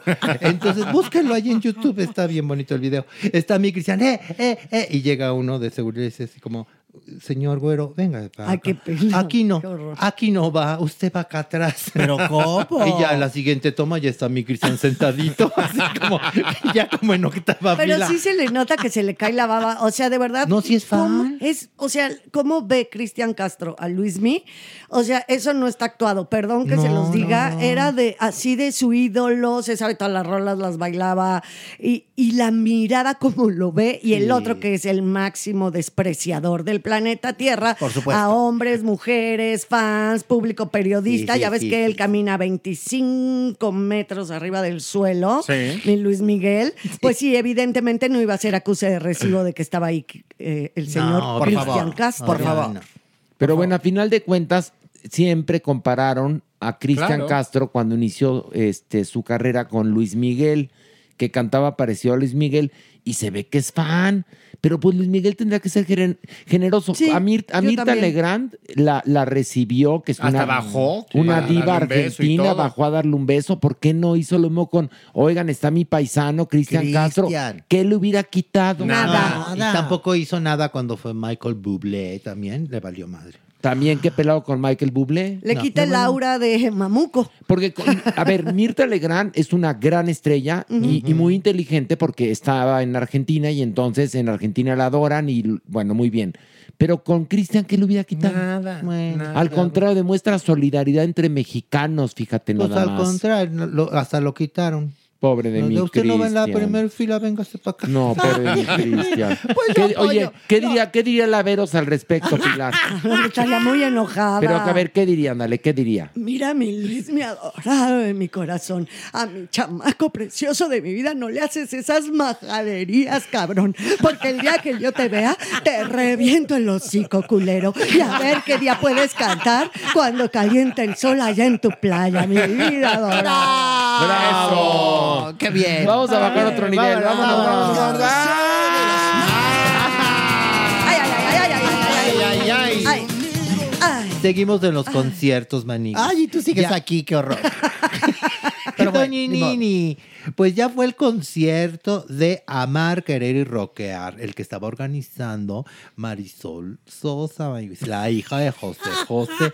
Pues ya saben, hartos, hartos grupos rockeros iban a cantar y que me buchean a mi Marisol. no. El público sí la buchearon los majaderos hediondos. Ay, perdón que me ría. No sería Doña Nini. Pues sí da risa. la Fue, fue algo muy horrible. Fue algo muy horrible. Ay, perdón. No, no, en bueno, verdad. ¿y luego qué? ¿Se Está- salió? No, no se salió. Pues si era la Ella- organizadora. Pues como ella era, era la anfitriona. Es que, es que también eso, Maywis. También fue más largo que el Festival Oti. No, no, no. O sea, larguísimo, larguísimo, larguísimo. Y pues la gente se empezó a hartar, sobre todo porque grupo invitado. Y entonces presentaban a Marisol y mi Marisol pues tenía su numerito también ensayado, claro. No. Entonces le cantaba y todo. ¿Uno Ya. solo y lo hizo varias veces o cómo? No, con cada grupo. No. Y ya cuando, y, ya cuando Rubén Albarrán, el, el de, el de Café Tacuba. Tacuba, la presentó ya de plano el público gritaba, apáguenle el micrófono. Chifladera de mentando madres y todo. No, eso no está bonito. Pues, Es- ah, y, ah, yo tanto- pen- y por- y hay un chisme. Hay un Ay, chisme ay, que ay. contaron, sí, con Maxine Goodside. Que fue tan fuerte aquello que después Marisol se fue a su camerino a llorar. Ay, Eso sí no está padre. Eso sí no está ¿Y ya padre, se pero- contentó con Anel, su mamá? No, no, al contrario. ¿Por ¿Más qué? pleito? Creo que la que primero empezó la chifladera fue Anel. Yo creo que Anel compró varios boletos para mandarle ahí unos que le chiflaran. Oye, ay, se comprueba que Anel mandó porros. Ay, no, qué horror, qué historia. No, al contrario, no, no, no, no. Es que entrevistaron a mi Anel y a mi Anel se le soltó la boca. ¿Y qué dijo? Pues diciendo, a ver, claro, claro que no puede usar el nombre de José José porque José José es una empresa, la cual para, aunque no le guste a mi hija, yo la manejo, fíjense. Y eso requiere un permiso que el cual no voy a dar. Y entonces dice, a ver, bueno, pero, pero ¿por qué? Esto ya viene de tiempo. Dijo, sí, porque tuve un altercado muy fuerte con Marisol y con su marido. El marido, yo hice un comentario que no dijo en el cual, ¿no? Ahí sí nos estás dando el chisme incompleto. Yo hice un comentario, digamos que no debería de haber hecho. Pero una cosa fue eso y otra, que el marido de Marisol casi se levanta y me golpea. Y Marisol no hizo nada para defender. Pero Marisol le salió a decir que ella ni su marido son violentos. Exacto, pues entonces después comunicado de Marisol diciendo, momento, basta, somos adultos, será muy mi mamá, pero no voy a permitir que difame así. Pero acuérdense ya que en las familias, cuando la cosa está que arde y sobre todo por dinero, nombres, Ay, empresas y demás, y hasta en las mejores familias, Vale mamá, madre la sangre. hija, Sí, hermanos, sí, sí. y más en estos momentos, cuando hay dinero, de verdad, Claro. cuando hay dinero de por medio, se pone de la patada. Ahora, nada más comento, pobre chica, la verdad sí, porque ella organizó todo el concierto, sentir el abucheo, pero a fin de cuentas es lo que la gente le estaba, o sea, lo que ella generó. No, o y sea, además, ¿saben sí, qué? perdón. A ver, ella está organizando un festival con rockeros. Ella no forma parte No, de no, ese no, universo. Entonces es outsider y de alguna u otra manera también se está trepando, está aprovechándolos, llevando agua a su molino de ellos. Pues evidentemente a los rockeros eso no les cae bien. Oye, y Sarita Sosa también comentó, ¿no? Pues es que le fueron a preguntar. Digo, pues si ya estamos preguntando a la familia, pues hay que preguntar a todos. Sigue el chiste. Clararira. Es que mi Sarita también se presentó en el, en el carnaval Charlotte. Sí, pero, pero no, en el carnaval en Charlotte. En... ¿Y dónde fue? ¿Y dónde fue? No, ahora sí es una... No, de verdad. ¿Y dónde fue? No hay cachetada que resuelva. Carnaval Charlotte, ¿en dónde fue? En Iztapalapa, no, Pero ¿verdad? además, Pues oye, en Charlotte. espérame, carnaval en, en, en agosto. No, tampoco los vas a estar limitando. Ellos hacen sus carnavales. ¿Traes, traes bien la información? ¿Se presentó en dónde? En, en un carnaval, Charlotte. Pero ¿cómo un ¿Cómo vemos un carnaval si estamos ahorita en agosto? ¿Qué quieren que haga? Así se, ve- así se llamaba el evento. El pues. hueco es bien vaciado. No será, que no será la caravana, pero bueno, no importa. No Se presentó también- en Charlotte, Sarita Ahí- Sosa. ahí ¿Y qué dijo? Y entonces le fueron a preguntar, oye, Sarita, ¿sí sabes que Marisol se peleó con su mamá? Porque dijo, ay, qué bueno. Ay, perdón, no, que, ay, no, no sabía. Ay, no, pues, ¿qué opinas? Pues, ay, pues, mira, me alegro. Perdón, qué triste la situación que están pasando. De verdad, yo, eso se lo merecen las viejas. Perdón, eh, yo espero que Dios se ponga en sus manos y sus corazones y arreglen pronto esto. Ella es muy de. Dios, ¿verdad? De dejarlo a, No, pero a también. que Diosito lo resuelva. Pero también las Sarita, o sea, se Ah, pasó. bueno. No, al final dijo, No, pero- "Ah, ya ven que yo no me meto mucho en todo esto". No, pero Imagínate también, sí. también dijo Sarita que había otro testamento en Estados Unidos en esa entrevista. Medengón, ¿qué estás buscando? ¿El Justamente, grinder? No, el nombre es Carnaval Carolina 2023. Pobrecitos, En Charlotte. pobrecitos. Ay, pero no era el Carnaval Charlotte. No es el carnaval Charlotte. Carnavales Según de- la Maniguis, de Charlotte, el, el, el dije. cañaveral de la tía Charlotte. No, no, no, no me, no me pongan palabras como, como, como Sarita. Ay, No hace falta, no hace Es falta. la primera ponértela, vez mi que amor. agradezco que esté aquí el Joto. de veras. Qué belleza de no nota. sea majadera, Vamos a bajar otro nivel. Vámonos, vámonos. Eso. Ay, ay, ay, ay, ay. Ay, ay, ¿Qué tal? ¿Qué tal? Ya pito, ya pito, está Ya, bien. Ya, vaya, pito. Ya lo inflé, ya lo inflé un poquito. Agarró tu urgencia. Sí. Ya pito talla, pito talla. Pelú. Y talla grande. Pelú. No, ¿cómo no? Enorme. Pues A seguimos ver. en Estados Unidos. Ah, muy bien. Sí, pero ahora. No en Charlotte. No, no, ya no, ya no. Ya no. Ahora nos vamos con Yaritza y su esencia. Sí, Maniguis, es que la semana pasada, Maniguis, hubo una polémica muy fuerte, porque en una entrevista que les hicieron a este grupo urbano, ya saben que canta el corrido tumbados y no sé qué, ellos les dijeron que a ellos no les gustaba mucho la comida mexicana, que ellos preferían el chicken de Washington. Ay, Manigui, se les fueron a la yugular. No, bueno, como si hubieran ofendido a Dios Padre. No, pero también dijeron que la Ciudad de México era muy ruidosa y que no le gustaba la comida mexicana. Eso fue básicamente sí, lo que dijeron. Ni el refresco en bolsita. Ah, ah, Sí, pues, o sea, todo eso dijeron, pero la gente no se los perdonó. Tanto así, Maniguis, que los amenazaron de muerte. Pues es que eso, a ver, es un grupo de. A ver, yo no, yo no eh, para nada entiendo una amenaza de muerte por una declaración No, tan creo que se desafortunada. pasaron un poco pero es un grupo de identidad mexicana. Entonces, también habría que guiarles y decirles, pues, qué decir y qué no decir, porque Sí, pues, Sentido común, Horacio, sentido por común, favor. pues, pues, ahí no acaba. ¿Qué más no, pasó? estaban, estaban muy espantados. Que en una entrevista que les hizo Pepe Garza, dijeron que no querían ni salir del miedo de que les fuera a hacer Están algo la chavititos. ¿eh? Y Son entonces, chamacos. y entonces dijo, no, es que de verdad, si nosotros, o sea, amamos a México, no conocemos mucho del país, pero lo amamos. Ah, bueno, pues sí. o sea, si nosotros comíamos comida mexicana cuando éramos pobres, ay, maniguis, ya no la arreglen. ya, de veras, ya no la Pero es un arreglen. ejemplo muy claro de la transculturización. O sea, ¿qué pasa? Creo que es mucho más profundo y merecería un análisis más fuerte. No nada más decir, ay, que sí dijo que le gustaban los. Porque luego dice que sí, que cuando eran chiquitos los frijoles y demás. Creo que es muy fuerte. Viven tanto de una cultura de sus padres y de sus abuelos ya también muy diluida. Y luego eh, los mexicanos que somos también como jarros de Guadalajara, Sí. que no nos gusta que nos toquen nada con respecto a nuestros grandes símbolos, ¿no? Y la comida es uno de ellos. Entonces sí creo que culturalmente los chavitos, pues sí, viven exactamente en un filo, en un margen cultural, en donde claro que no van a tener la tabla, ni están asesorados en ese sentido, porque también surgen un poco por azar al Sí. estrellato. Exacto. Más que un filo, ajá. Están como en, como en esta Como en un limbo. frontera, en es un como. limbo. en- es una nada. ¿Qué Los- puedes pedirles, bro? ¿Qué No. puedes pedirles, Mere, a fin de cuentas, de que tengan esas estructuras de cómo contestar y no? Y sí me parece un poco exageradas las reacciones Sí, de, de mexicanos con respecto a estos, que aparte son muy jovencitos. Creo que de alguna u otra manera lo que se evidencia es lo que los migrantólogos, que es algo en lo que está entrando Pilar, llaman la diáspora, que es estos eh, jóvenes, sobre todo, que migraron, no pertenecen ni aquí ni allá. Pero Son es que ellos, rechazados. ellos ni siquiera.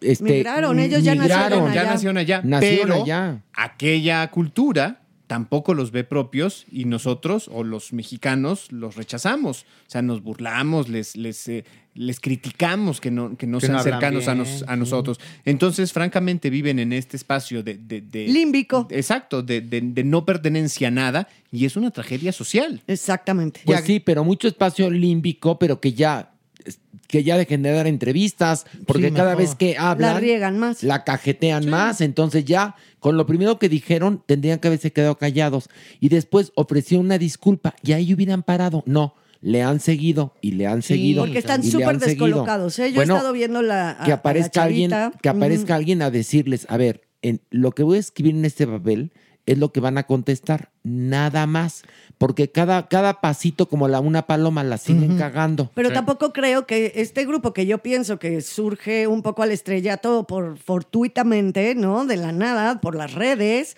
eh, tampoco tiene a esas personas que le van a hacer un buen escrito y los va- por eso han estado como palomas. Está claro que no Es tienen clarísimo que no tienen sí. directrices hacia dónde ir y con toda esta problemática de vivir en las culturas diferentes. Pobres, pobres criaturas.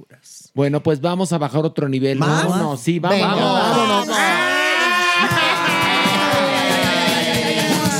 ¿Sabes qué? Hay que mandarle a este grupo, a la Maniguis, a que los asesore. Por favor, sería una gloria. Sí, que los enseñe a hablar. Lingüísticamente, Y todo, claro. ¿Te avientas? sí. ¿Te avientas? Pues sí, pero, pero es que a mí sí me gusta lo que viene siendo el sope, el taco y allá ellos no están El tlacoyo. El tla- Ellos- Uy, ellos Pero los, los vas, uh. los vas a asesorar por Zoom. No te vas a ir a vivir a Ah, Washington. Ay, ay, también, ahora si tú pues si me vas a mandar, mándame bien. No.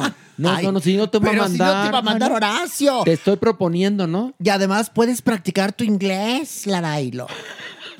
Piénsalo. Porque tu español está, pero para llorar. No, y el inglés peor. Ay, pero No es bueno. cierto, Manny, Como estamos en notas internacionales, Oh my ahí les viene otra. Mi Britney Spears. ¿Qué pasó con la Mi güera? Britney Spears. Ahí nos mandó unas fotos a través de su Instagram y un videíto celebrando su divorcio. Ay, ay, ay. Así como lo oye Maniwis. Ay, ay, ay. Yo me quedé muy sorprendido, ay, porque yo la veía felizmente casada. Dije, ay, por fin, ya se nos hizo. Pues no, pues no, ya resulta que se nos divorció y hasta lo festejó. ¿Y cómo lo festejó? Con un pachangón con semejantes chacales. Buenérrimos, por cierto, aquí entre nos. Ella con un vestidito verde que apenas, apenas le, le iba cubriendo donde terminaba su pompi, digámosle así. La salva hacia la par. No, no, no, no, ella feliz, de verdad. Se le ve hasta que el brillo, le, o el brillo de los ojos, bueno, inunda a todo el mundo. Obviamente, no faltó la comadre, ¿no? Porque ahí se veía en el video, la comadrita que no falta. ¿No era la Que- grandota? Ves igual que la era- grandota es Igual muy- era la grandota que hasta le lamió la pierna, ¿no? Le lamió la pierna a Doñinini y no se ría. Es en serio, le lamieron las piernas y todo. Mi, mi brinda así en los brazos acostada de todos los musculocas aquellas. Este, no, no, no sabe. Y diciendo, me la paso increíble con mis amigos. No, sus amigos, porque quién sabe cuánto le costaron. Pues sí. No, no, porque, sí se ve que, cobraban. Ahí sí, cu, cu, cu, cu, cu cu cu cu cu la bipolaridad a todo lo que da, porque había hecho declaraciones de que estaba tristísima, que se la estaba pasando fatal, que apenas sí colegía, ¿no? De que de su divorcio y ahora ya está en tremendos fiestones. Entonces sí tiene una personalidad muy, no lo sabemos, yo no soy, ¿verdad? Para decir si sí o si no, pero tiene una personalidad muy bipolar. Sí se le ve, sí se le ve. Hay, hay un videíto que ya empieza a dar vueltas y vueltas y vueltas y vueltas y vueltas. Y sí se le ve un poquito descolocada. No, digamos. un muchito. Híjole. No, pues sí, es que ahora sí que cualquiera con un divorcio se descoloca. Pues sí. No, y más si tu vida ha estado descolocada, pues tú imagínate, viene, viene, viene a ser la gota que derrame el vaso, fíjate. Ay, pero sí estuvo bien bonito lo que puso así. Invité a mis chicos favoritos y jugamos toda la noche. Mis chicos favoritos. Creo que los acaba de conocer media hora. Sí, porque se le ve exagerada la felicidad. Mis chicos ¿no? favoritos rentmen.com. creo, creo que traían la etiqueta así de la casa que los contrató todavía en el calzón. Venían directamente de rentmen.com. ¿No? Ay, mi Britney Spears. Ay. Pues besos a la Oigan, güera. no, y tragedió lo de Bosé. ¿Qué ha pasado con lo de ¿La Bosé? casa que se Pues, la vaciaron o qué? A ver, Merengón, tú Pues, que estás en las noticias, El cuéntanos. viernes entró un comando de al menos 10 personas a la Mm. Casa de Miguel Bosé aquí en la eh, Álvaro Obregón, en la alcaldía Álvaro Obregón. Amarran a Miguel Bosé, amarran a sus hijos, amarran al personal de- del, del hogar, de trabajo del hogar y vacían la casa, o por lo menos se llevan lo de valor, joyas, este, aparatos electrónicos, inclusive una eh, camioneta que utilizan para sacar cosas. Que luego apareció. Apareció después, evidentemente ya con, eh, con nada de lo robado. Pero bueno, lo que llama la atención es que es uno de los puntos más seguros, es uno de los fraccionamientos Rancho San Francisco con más seguridad en, en- en la capital. Este, él no ha querido hasta ahora levantar una denuncia. Se dice preocupado por pues, la estabilidad de los hijos, ¿no? Por, por la impresión y por las reacciones hasta ahora, aunque insiste que no se va a ir de México, que contrario a lo que mucha gente cree que pues, ya va a emprender la huida a España.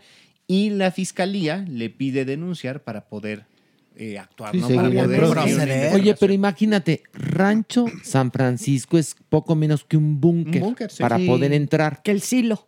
Eh, que haz de cuenta es como el silo. Entonces, si pudieron entrar ahí, nosotros estamos aquí desde la Condesa. favor. ¡Desde la, la Condesa! ¿Dónde la verga con casi que es más gruesa? ¿Qué será de nosotros? Ay, no. Ay, ay, horrible. ay. Porque además yo no conozco un caso, no sé, a lo mejor soy un ignorante, de alguien que hayan asaltado y le hayan devuelto No, lo que le robaron. Jamás. Aquí en México no. Nunca. Yo nada. ¿Tú te has enterado? en México no. En Estados favor. Unidos sí. Bueno, también en Noruega, en Dinamarca, Pilar, pero ha- hablo de nuestro, nuestro México lindo y querido. No, No, pero, nunca. pero bien, pero bien lo dices. O sea, si, a- si este fraccionamiento que tiene como 25 plumas para que puedas Sí. pasar, no te dejan ni acceder a la- al segundo filtro si tú no traes un código QR de alguno de los habitantes que te lo pasó para que tú puedas acceder. Y cámaras, me imagino, también por bueno, todos lados. cámaras hasta en las coladeras, maniguis. Se dice que posiblemente se treparon por la parte de la barranca que hay atrás. Y pues bueno. Pero un comando de 10 10. y, y no los vieron venir. Ya eso ya no es, ya no son rateros, es una, No. Eso una es crimen banda, un crimen organizado. organizado, claro, por Y supuesto. que sabían perfectamente a lo que iban. Claro. no, totalmente. Ahora, o sea, para, para ir 10, imagínate también lo que esperaban encontrar, Sí. ¿no? Sí, sí. Pues Para ahora que no- sí que, Para que nos alcanza a los 10. como diría, como diría Ligia, ¿qué quedrían? ¿Qué querrían? ¿Qué quedrían? ¿Qué querrían? ¿Qué Que quedrían? fue cumpleaños de Ligia? Escalante. Sí, le Lo mandamos sé. un beso a Sí. Ligia Escalante. Ya le estoy apartando aquí su lugar. No, Que el otro día- todavía no. Para que se siente aquí a platicar con ustedes. La vamos a invitar, la vamos a invitar. Sí, Sí. por supuesto. Porque el otro día vi a Regina Orozco haciendo el mantra de Mana Santa Reina Dorada en un video y hay que recordar que la autora es Ligia Escalante. La auténtica. Sí. La auténtica, exactamente. Sí. Es la auténtica.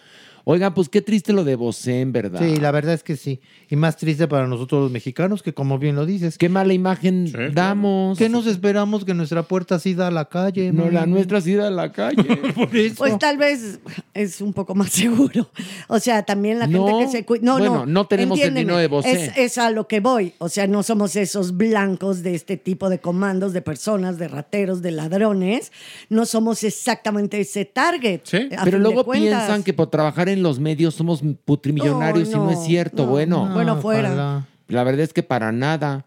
Pero bueno, venía Bosé muy contento de que había vacacionado con el ex y con los cuatro mijitos y todo era miel sobre hojuelas y sas culebra. Además, domingo 8.30 de la noche, tampoco creas que fue en la madrugada. No, fue el viernes. Viernes. Digo viernes. Ay, no, bueno. Ya, ya, No, Ya, ya vete a descansar. Ya, vete a ya, descansar ya, por no, favor. hoy sí viene muy pendeja, ¿eh? Ojalá no Ay, te pierdas, porque no, no lo vamos a poder encontrar en la No, lista. cuando vayan a, vayan a, la- a la, a la alcaldía, este, voy a buscar en las listas, no, busquen las pendejas. ¿Y con acento? Pendejísimas. Maniwis, ni te me pongas de víctima, ¿eh? Porque hoy sí. No hay forma de Venías, defenderte. venías Yo más, tra- más trabada que Luis de Llano en los 80, ¿eh? Y hoy que venía Chipping. Ah, no, esa era Pilar, ¿verdad? Se me quitó. Me lo quitaste, ¿eh? Me lo quitaste. ¿Ves lo que Sí. tengo que hacer No, por ti? Sí, no, mi no. amor. ¿Ves lo que tengo que hacer por ti, Pilar? Vete a descansar, de verdad. Vete a descansar. Yo Bueno. tengo un rancho en Catipuato. Vete a descansar allá. Bueno, a partir de la- del próximo episodio, el averno lo va a hacer el cuerpo. No, no, No, mi amor. no, no, no, tampoco. vida. Ay, Este sí, es tu ya me trabajo. Que, se, que sepa la gente. Este es tu trabajo. Se tira Como para que lo favor, recojas. ahora resulta. No. Por favor. Además pones al cuerpo. Ah, pues Y cuerpo. luego al cuerpo. Pero se tiró todo víctima, así de. Voy el próximo episodio. que lo haga el cobarde". No, mejor el próximo episodio te tomas tu sucrol y vienes No, bien. que bien- se lo vaya tomando ya, para que llegue Exactamente. bien. Y vienes bien aplicadito. Porque fíjate. tarda en hacer efecto. Sí, exactamente. Y bueno, con esta bonita imagen nos despedimos y a la de tres decimos adiós. Una, dos, tres. Adiós. Adiós. Esto fue Farándula 021. Recuerda, un nuevo episodio cada jueves. Seré tu amante bandido, bandido. Corazón, corazón malherido. Seré tu amante cautivo, cautivo. Seré privada, enemigo. Huracán, huracán abatido. Me perderé en un momento. Hey, it's Danny Pellegrino from Everything Iconic. Ready to upgrade your style game without blowing your budget? Check out Quince. They've got all the good stuff shirts and polos, activewear, and fine leather goods, all at 50 to 80% less than other high end brands. And the best part? They're all about safe, ethical, and responsible manufacturing. Get that luxury vibe without the luxury price tag. Hit up quince.com slash upgrade for free shipping and 365 day returns on your next order. That's quince.com slash upgrade. Hey, it's Paige DeSorbo from Giggly Squad. High quality fashion without the price tag. Say hello to Quince. I'm snagging high-end essentials like cozy cashmere sweaters, sleek leather jackets, fine jewelry, and so much more. With Quince being 50 to 80% less than similar brands. And they partner with factories that prioritize safe, ethical, and responsible manufacturing. I love that. Luxury quality within reach. Go to quince.com slash style to get free shipping and 365 day returns on your next order. Quince.com slash style. Hey, folks, I'm Mark Marin from the WTF Podcast, and this episode is brought to you by Kleenex Ultra Soft Tissues, your ally to help tackle your allergy symptoms this season. I love the change of seasons, but nobody loves pollen and all those other things floating in the air that make you sneeze during this nice weather. Kleenex Ultra Soft Tissues are hypoallergenic and allergist approved, so fight back against watery eyes and runny noses without worrying about irritating your skin. For this allergy season, grab Kleenex and face allergies head on.